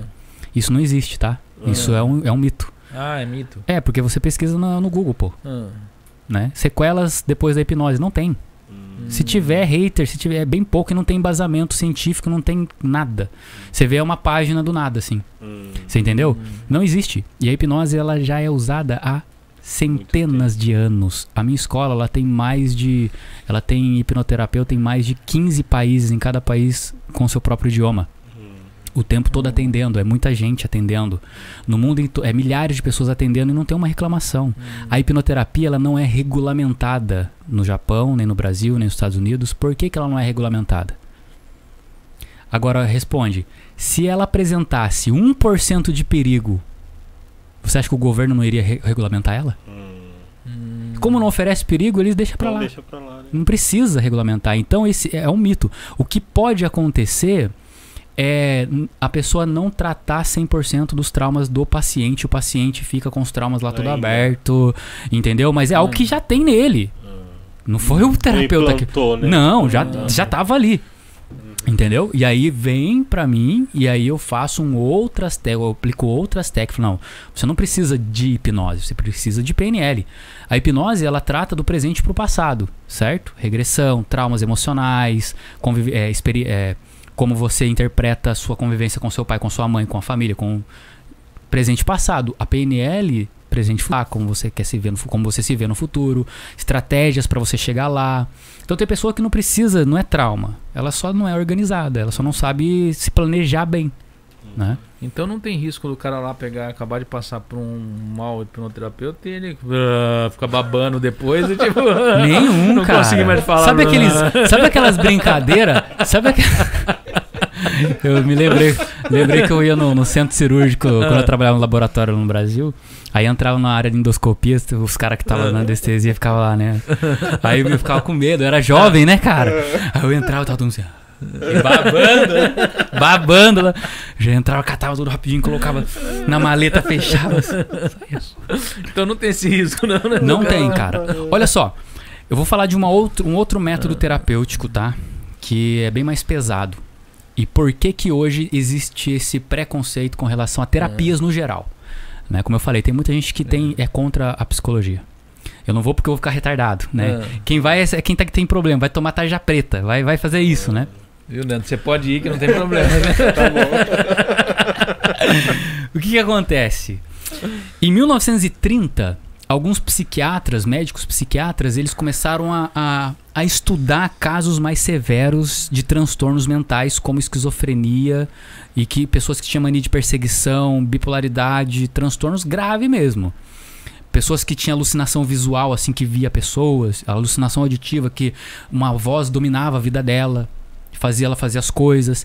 E eles começaram a querer desenvolver um método chamado é, ECT, eletroconvulsoterapia, que é a terapia de choque. Quem vocês lembram? Ah, Oh. Fez terapia de É, choque. eu lembro, eu já, fui, já no passei por ambulatório. é sério, sério mesmo? Pô, não sei, né? Depois colocou o dedo na tomada. né? É, então, é, é- e é, é. A não. terapia, o eletroconvulsoterapia é, é um plug que eles colocam na É, têmpora, em cima da têmpora aqui, e ligava mesmo na energia de 100 volts, cara. Era uma descarga de 100 volts que eles davam ali, fazendo o quê? Fazendo o paciente, é, induzindo o paciente a ter uma forte convulsão. Hum. E o paciente, eu tô montando um vídeo, Ah. cara, muito top, com imagens de uma terapia dessa real. Sério? O cara, o cara assim, mordendo um pedaço de pano, urr, tremendo na maca, ah, e o pessoal segurando ele e, e tendo convulsão. Esse choque, ele dá um reset no- na mente do cara. Pum. E aí, depois do reset, eu não vou contar tudo, que se quem quiser vai no meu canal depois. Mas o que eu queria dizer é, esse reset, ele deixava algumas sequelas. Qual, qual sequelas? É, perca de memória curto prazo, principalmente. Perca de memória curto prazo. Quem que é você? Chega em casa, quem que é meu marido? né? Né? É, como que se escreve meu nome? Não consegui escrever o nome. Então essa perca do, do- da memória de curto prazo era uma das sequelas. A outra sequela que deixava era dores maxi- no, no maxilar. Por conta da, da agressividade da convulsão. Né? Dores de cabeça. Só que, infelizmente, até hoje é usado, Ah. tá? Então, quem quiser depois saber, É. aí se inscreve lá no meu canal. Tá no YouTube? Tá no YouTube. Tá Por quê? Em 2000, os médicos tiveram que. Eles. Não, a gente precisa humanizar esse, ter- esse método, cara. Uhum. Tá, tá complicado. E aí eles começaram a fazer o quê? Por que, que eu lembrei disso? Porque falou da endoscopia. Eles começaram a testar vários tipos de anestesia. E eles chegaram a uma anestesia que é 10 vezes mais forte. Quase que eu bati aqui, Maeda, foi mal. Eu já vai pá, bater aqui. né? Uma anestesia que ela é 10 vezes mais forte que a anestesia da endoscopia, cara. Meu, eu entrava naquele lugar. é uma anestesia muito forte. Quem já participou, quem já tomou anestesia em endoscopia, comenta aí como que foi a experiência pra gente depois ver, né? É. Ah. É muito forte. Então hoje é mais humanizado. Inclusive, tem uma amiga minha que nesse exato momento ela está dentro de um hospital passando pelo processo. E ela falou que depois a gente vai conversar e vai ser uma experiência muito bacana. Então, assim, é um processo que no Brasil, os médicos eles atendem. Um, um hospital de São Paulo está atendendo por média de 170 pacientes por mês, cara. Cara. Então tá acabando com esse estigma de, de que terapia é pra gente louca. Já era, entendeu? Esse tempo já foi, cara. Terapia hoje é pra quem pode, não é pra quem quer mais. Entendeu? É pra quem pode, pra quem tem a consciência de que tudo parte do meu, do meu estado emocional. É mais frescurite. É. Nem, Não é mais frescurite, legal, Leandro, exatamente, cara. Você falou de terapia de choque, aí você falou, mas nunca tomou um choque. Aí eu lembrei uma. mas eu não lembro Ah. desse reset, não, mas eu lembro do fato. Ah. Eu lembro o Não moleque. ficou mais calmo, não, Não. mansinho, né? Quando a gente apanha, a gente fica mansinho, não fica? É, opa, eu lembro da gente, uma galera assim, a gente pegou e ia fazer um. ia fazer uma festinha, um churrasco, o negócio juntou a galera, chegou lá, a luz estava cortada da casa. Eu falei, não, vamos resolver isso aí, vamos fazer um gato aí, né? Tipo, um moleque, cara. cara, você foi direto Na na, hora no- que eu catei num fio ali, e todo mundo ali em volta, tudo bêbado, e eu Na lá. caixa de e eu- registro? não, não, não. Era um fio que tava Ah. em cima preso no negócio. Eu falei, não, vamos catar esse fio. Ah. E a gente vai lá e emenda. Na hora que eu gru- grudei no fio. Nossa. E só que todo mundo olhando pra mim, mas ninguém viu que eu tava tomando choque, cara. Você não conseguia falar? Não. E eu fui envergando, só soltou na hora que eu caí, porque aí o fio acabou Sim, e sim, eu caí sim. de costa. Aí o pessoal falou, nossa, o que, que foi? Eu falei, eu tava morrendo eletrocutado, cara. Caraca, velho. Mas eu não lembro de reset nenhum. É, foi, foi um pouquinho mais pra baixo. é. Você tinha que ser colocado mais, mais aqui em cima, assim, entendeu? Vamos ver outra ah, pergunta vai. lá. Tem mais uma Opa. pergunta lá. Lê lá, Maeda. É mais uma pergunta da, da Márcia. Ela está perguntando aqui: autismo e TDA pode ser tratado com hipnose? Autismo, vamos lá. Autismo, é, o autismo leve, eu nunca atendi, mas teve alunos que já atendeu. Você já atendeu, né, Cazu? O Cazu já atendeu autismo leve também, ajuda bastante, né? Diminui os sintomas, ansiedade, né? Depressão, porque o autista ele sofre bastante com isso, porque ele já tem esse, pô, por que, que eu sou diferente? E aí, pra, como se não bastasse essa, essa questão dentro dele, as pessoas chamam ele de retardado. As pessoas ignoram ele. Então ele vai entrando num, num, num estado depressivo. Então a hipnose ajuda nesse caso. Não trata a, o autismo em si, mas ajuda nos sintomas.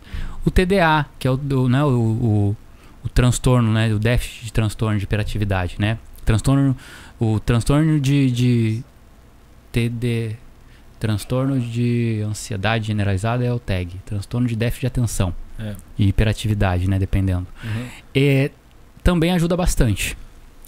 O que, que a hipnose precisa? Ela precisa que a pessoa consiga seguir uma linha de imaginação, de raciocínio. Tá? Todo mundo que consegue seguir essa linha de raciocínio, por exemplo, eu comecei a contar uma história para vocês aqui. Sim. Então, um relaxamento que começa no alto da cabeça, imagina ele passando pelos seus ombros. Dependendo do, do, do TDA, ele já está em outra linha de raciocínio. Ele já está voando. E você está falando, imagina nos seus ombros, ele já está no game, ele já está em Hum. outro lugar. Então ele não consegue seguir uma linha de raciocínio lógica, né? Acontece mais no autismo, né? O autismo ele troca muito rápido de linha de raciocínio. Então ele está pensando uma coisa, daqui a pouco ele está pensando outra. De repente ele já troca rápido, ele vai para outra linha de raciocínio, então ele não consegue seguir um padrão, entendeu? Uhum. Então a hipnose ela é, não é eficaz nessa parte, nessa área. Se a, gente, se a pessoa não consegue seguir um- um- uma linha de raciocínio, ela não é eficaz. Ah, E você, Maíra, tem alguma pergunta? Assim, coisa pessoal, não sei. Você quer fazer alguma pergunta pra ele? Você tá hipnotizado. Tá, não, você quer aproveitar o relaxamento. Tá Eu até esqueci de colocar uns negócios que tinha que colocar no começo do programa, não coloquei. De tão relaxado. Então, aproveita a hipnose e fala, ó, Maeda, você vai prestar atenção no que você tá fazendo. Agora que, eu, agora que eu notei, até a hora que eu tô falando, o Christian ele, ele, dá, ele dá uma vibrada assim no olhar e eu sei o porquê. Agora que eu percebi, eu não vou fazer mais isso É. nos próximos programas que eu for, não vou fazer mais. Por quê? Eu fiz a indução com vocês. Ah. A sua mente associa a minha voz com o estado de relaxamento. Por isso que vocês ficam. rela- Eu E vou tá falando. todo mundo meio com sono. É, entendeu? Vacilei. Pô, aprendizado, né? Ah, É aprendizado. Quanto mais relaxado você fica. É, né? É, Mas é pois mesmo, é. Aí você. Mais profundo. Daqui a pouco. Tá dormindo, né? Imagine agora. Caramba. Não, mas eu, eu acho assim que a, a- essa parte da hipnose, né? Hum. Eu, eu hoje vendo assim, quais são quais são as coisas que assim que dá pra se tratar com hipnose? Tudo ou não? Tudo que é ligação emocional, tudo que a causa for emocional. A gente tem ainda uma restrição com a questão física. Por exemplo, a esquizofrenia é um defeito no cérebro, um defeito físico. A hipnose não trata a esquizofrenia, vai tratar os sintomas. Ah, sim. Então, a pessoa que tem, tem esquizofrenia, ela tem alguns transtornos, né? Mania de perseguição ou toque. Hum. Pode ser o mania de repetição, né? Abrir, fechar, abrir, fechar, abrir, fechar. Até ela concluir que tá tudo bem, pum, fechou. Concluiu. Ou mania de, eh, de limpeza, né?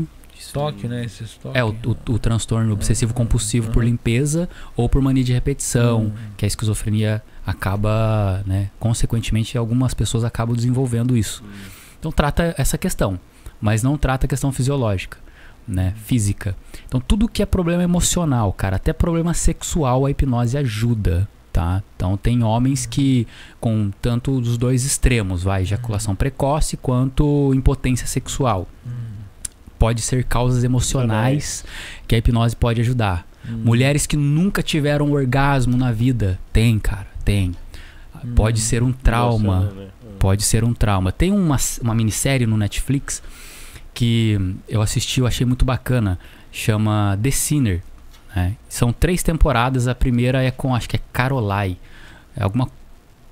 Co- Carola. Acho alguma coisa assim. Uma mulher que ela sofre um trauma com um abuso sexual. Só que ela esquece disso. Ela esquece. Aquilo é tirado da- da- da mente dela. Anos depois ela se casa. E quando ela vai fazer sexo com o marido dela, dependendo do lugar que ele tocava, ela tinha uma repulsa. Hum. Ela reagia que- tentando tirar e ela não sabia o porquê. Quando abusaram dela, provavelmente tocaram naquele lugar. E aí registra como um gatilho, um botão. Que todas as vezes que qualquer outra pessoa tocar, opa, perigo. Então, assim, é, aí é, durante. Eu gosto desse, desse seriado porque no meio dele tem re- regressão. Ela passa por regressão e ela começa a ver partes desse abuso. E aí o detetive. Ele é um cara assim que trabalha muito com a questão do raciocínio lógico, com PNL com ela, fazendo perguntas inteligentes pra ela, é muito legal. E ele consegue levar ela num lugar e eles conseguem desbloquear aquilo, mas assiste lá pra vocês Ah, verem. legal. Então, assim, a hipnose ajuda tudo quanto é problema emocional, tá? Irritabilidade, estresse, tem calvície que é emocional, tem alergia que é emocional. Meu sobrinho tinha psoríase no corpo inteiro, cara. A gente fez tratamento com ele, hoje é em pouquíssimos lugares. Caramba. É, pouquíssimo, mas era visível, entendeu? Então, assim, a, a, a hipnoterapia, ela, ela é totalmente atrelada com a questão emocional, tá?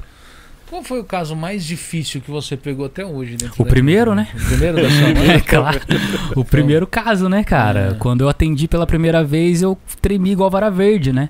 Então você treme, você dá dor de barriga, né? É, você fica ansioso, com medo ali, eu fiquei ali, Tudo né? tempo. Pô, cadê meu professor? É. O primeiro caso é o mais difícil, né? E quando surgiu esse negócio de dar aula? Da aula foi, foi a necessidade de, de não conseguir alcançar as pessoas que estão em outras províncias. Aí eu lembro que uma vez a gente conversou que eu perguntei pra você assim, você atende japonês? Uhum. Aí você falou, não, você precisa ter um, um- Você precisa que a pessoa te entenda bem, né? Sim, Hoje, sim. dentro da sua equipe, tem gente que atende Tem, japonês? já tem até. Hoje eu, eu atendo também japoneses, já hoje, só que com Ah. Tsuyako, Ah, com tradutor, né? Mas atendo. É, quando é dessa, dessa. Porque assim, eu sou sócio de uma japonesa de Tóquio, Ah, que ela trabalha do- no marketing para japoneses, né? Então ela que cuida dessa parte. Quando é com ela, aí eu chamo ah, um tradutor e eu atendo, que daí são empresários, né, que eu atendo. Quando, por exemplo, a mãe quer tratar o filho e o filho cresceu aqui e não fala Nihongo, eu vou optar em, dar, em passar para o meu aluno que fala fluente, nasceu e cresceu na escola. Porque daí ele vai estar ali, né? É, é, é. Não tem aquilo, eu tá contando É. uma história de uma pessoa é uma coisa. Eu tá contando a minha experiência, cara, é muito mais válido. Então, quando é pessoas assim que vêm de fora, aí eu passo para esses meus, meus alunos que atendem em japonês, tá? Ah, mas aí o Suyaku, ele, quando você trabalha com o Suyaku, ele também fala com essa voz de radialista, assim, fique Sim, tranquilo sim. e calmo tal. Sim, na verdade é- é- ele tem que também. É por quê? Pô, imagina só. Hum. É isso é, uma- é bacana, uma parte da aula que eu dou que eu gosto muito, né? Minha aula é o tempo todo dando risada. Ah, Porque como eu falei, pô, a gente tem que aprende como? Curiosidade e diversão. Então a galera vai dar risada mesmo, entendeu? Sim, sim. E aí o que acontece? Quando eu vou explicar como fazer uma indução, né, uma indução boa, tranquila, então eu dou alguns exemplos. Tem a, o, o hipnoterapeuta, agora vai para os hipnoterapeutas de plantão aí. Tem o hipnoterapeuta locutor de futebol, já viu? Radialista. Ah, Agora esse relaxamento que está ao redor dos seus olhos passa para todos os músculos do seu corpo, vai subindo toda a sua cabeça, abre o olho, fecha o olho e. É. Então assim. E, e fica em cima do- da, da pessoa assim, isso vai relaxando cada vez mais. Quanto mais você relaxa, mais profundo você vai. Quanto mais profundo, mais relaxado você fica. E a partir de agora você durma. Cara, né?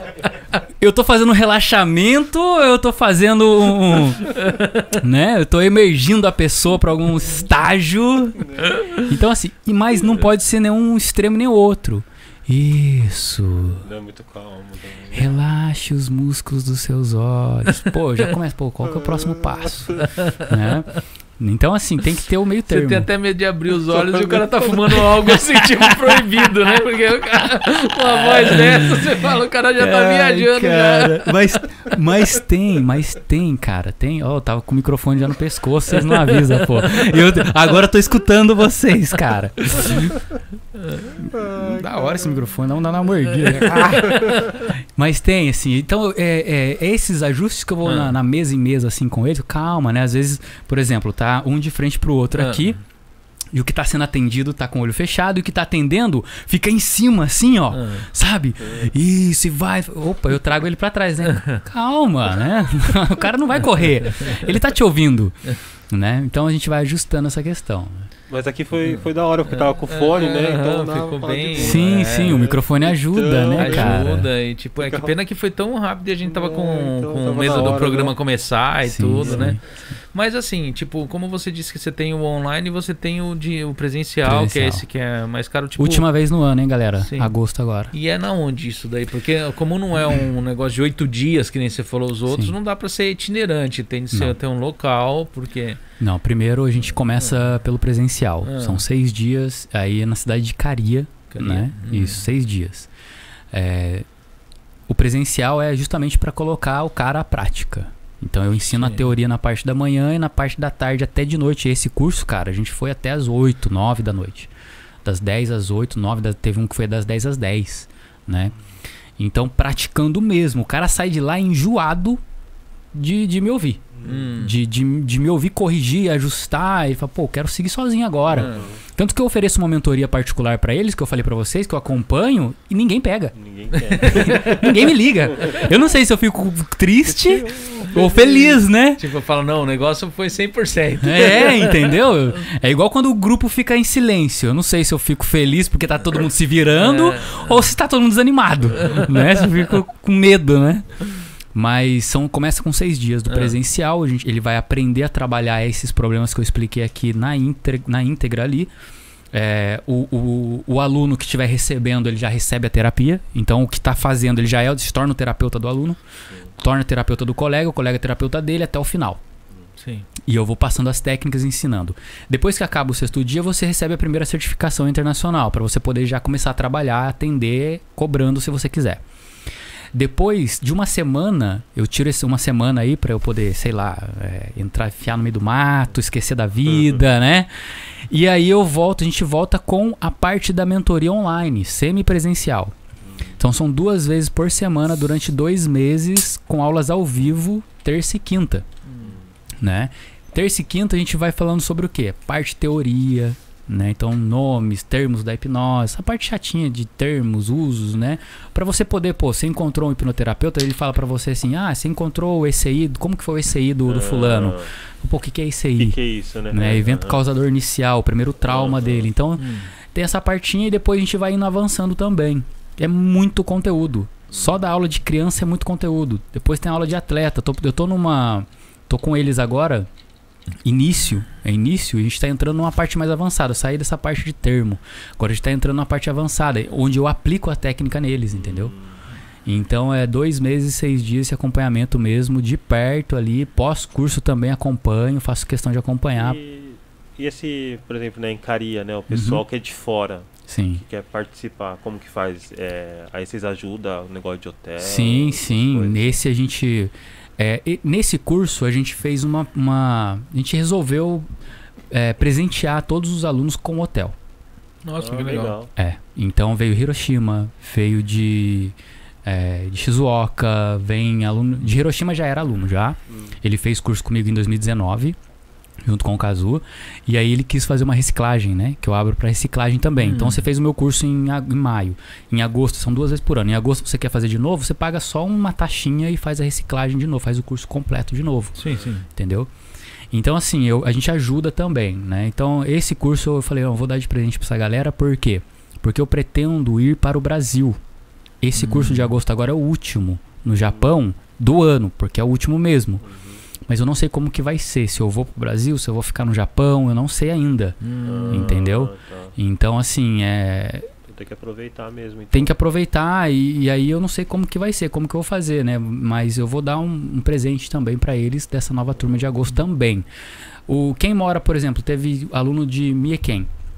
Então, ah, não quero ficar em hotel, então eu dei o valor do hotel em ajuda de gasolina pra ele. Hum. Você E- tem. Pode falar. Não, pode falar. fala. Eu ia, eu ia perguntar, já que ele falou de Brasil, você tem projetos de montar lá no Brasil? Cara, eu já montei um consultório no Brasil, um consultório muito bom lá, numa região Hum. muito boa. Inclusive, é, o Kazu, eu conheci ele. é, ele falou, "Ó, eu quero fazer o curso e tal. E dependendo da pessoa e do lugar, eu gosto de ir tomar um café antes. E eu, a gente tomou um café antes, a gente bateu um papo, tomou um café e depois a gente foi pro Torikizuko. Hum. Torikizuki. Chama de Torikizuks. a gente foi, a gente foi pra lá. E eu e o Kazu lá, a gente comendo e batendo um papo, e aí do nada, assim, depois de muita conversa, eu pergunto pra ele: "De onde que você é do Brasil, cara?" Aí ele fala: ah, "Eu sou de Taubaté." Eu falei: "Ah, você tá brincando, velho. Qual bairro?" Ele falou: "Ah, eu sou do Jardim das Nações." Eu falei: "Ah, mentira, cara. Eu também sou de Taubaté, pô." Né? Só que o meu bairro é, né? Ah, A galera do meu bairro ia pedir comida no bairro dele, entendeu? Não, o bairro dele é condomínio fechado, entendeu? Oh. É. Mas é, é muito bacana. Aí eu abri um consultório lá próximo também, uma região nobre, bacana, legal, mas aí entrou a pandemia, cara. Hum. E aí quebrou, Aí porque o ferrou. dono do prédio proibiu as pessoas de entrar. Vixe. Só Nossa. entra o, o dono ou o, o inquilino ali, só entra ali e pode fazer as coisas ali, mas ninguém pode Ninguém entrar. mais pode entrar. Aí a gente não aguentou, né?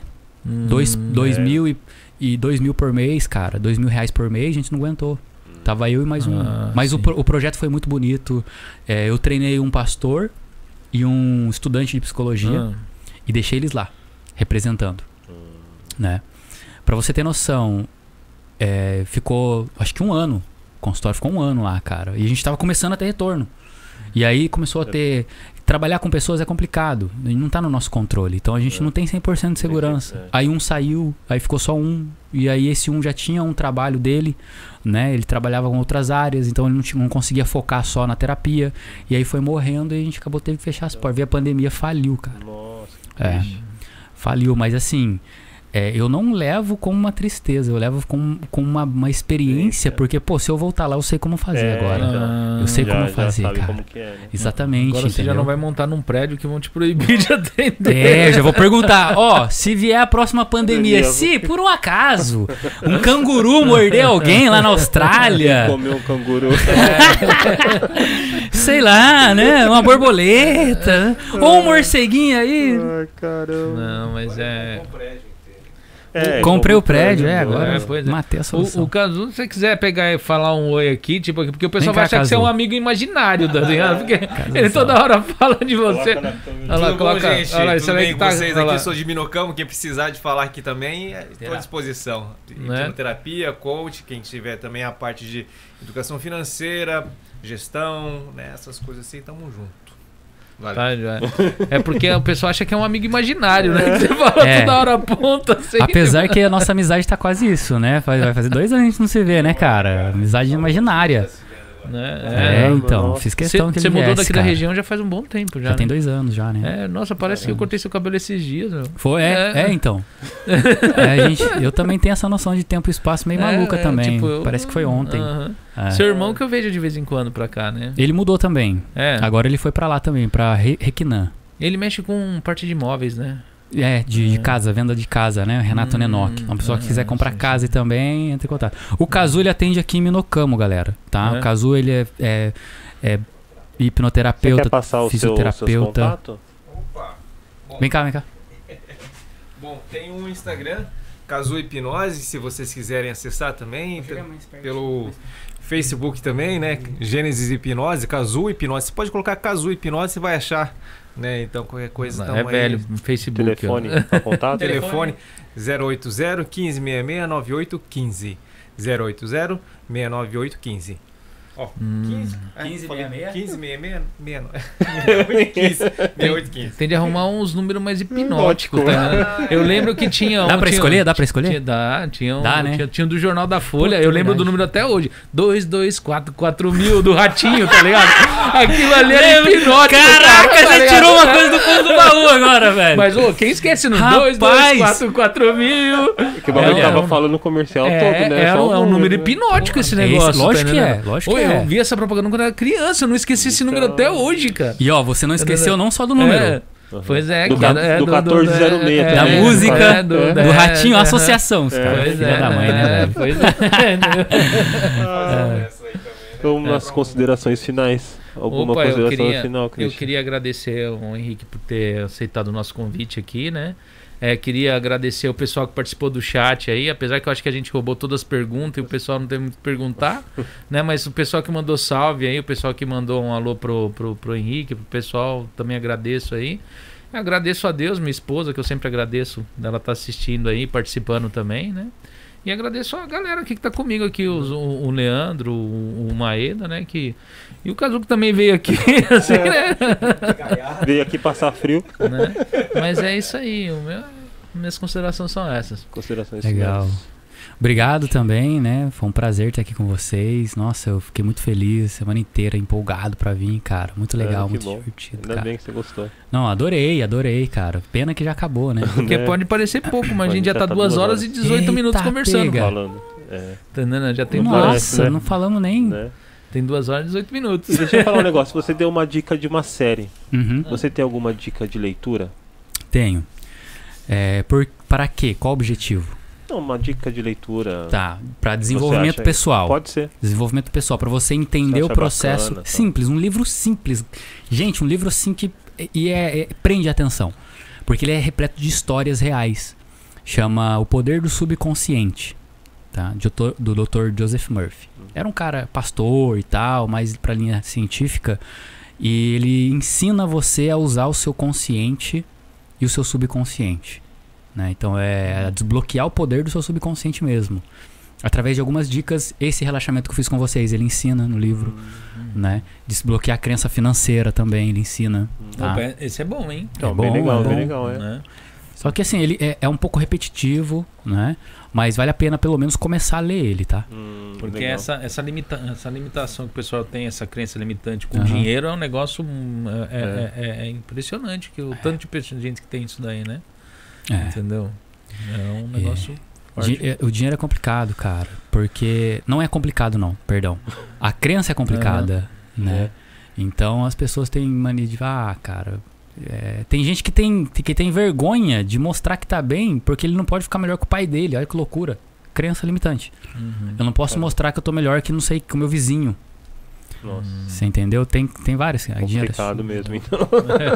É, se deixar, nós vai ficar aqui até. É, então é isso aí, então galera, muito obrigado a todos. Espero que tenha tido bastante informação, descontração. Deu pra dar bastante risada, né, Deu, hoje, né, cara? Foi muito legal. Bacana. Muito Aham. obrigado, Henrique, por ter Valeu, vindo. Leandro. Muito obrigado a todos aí. Maeda, brigadão também. Muito obrigado a todos, fique com Deus e tchau.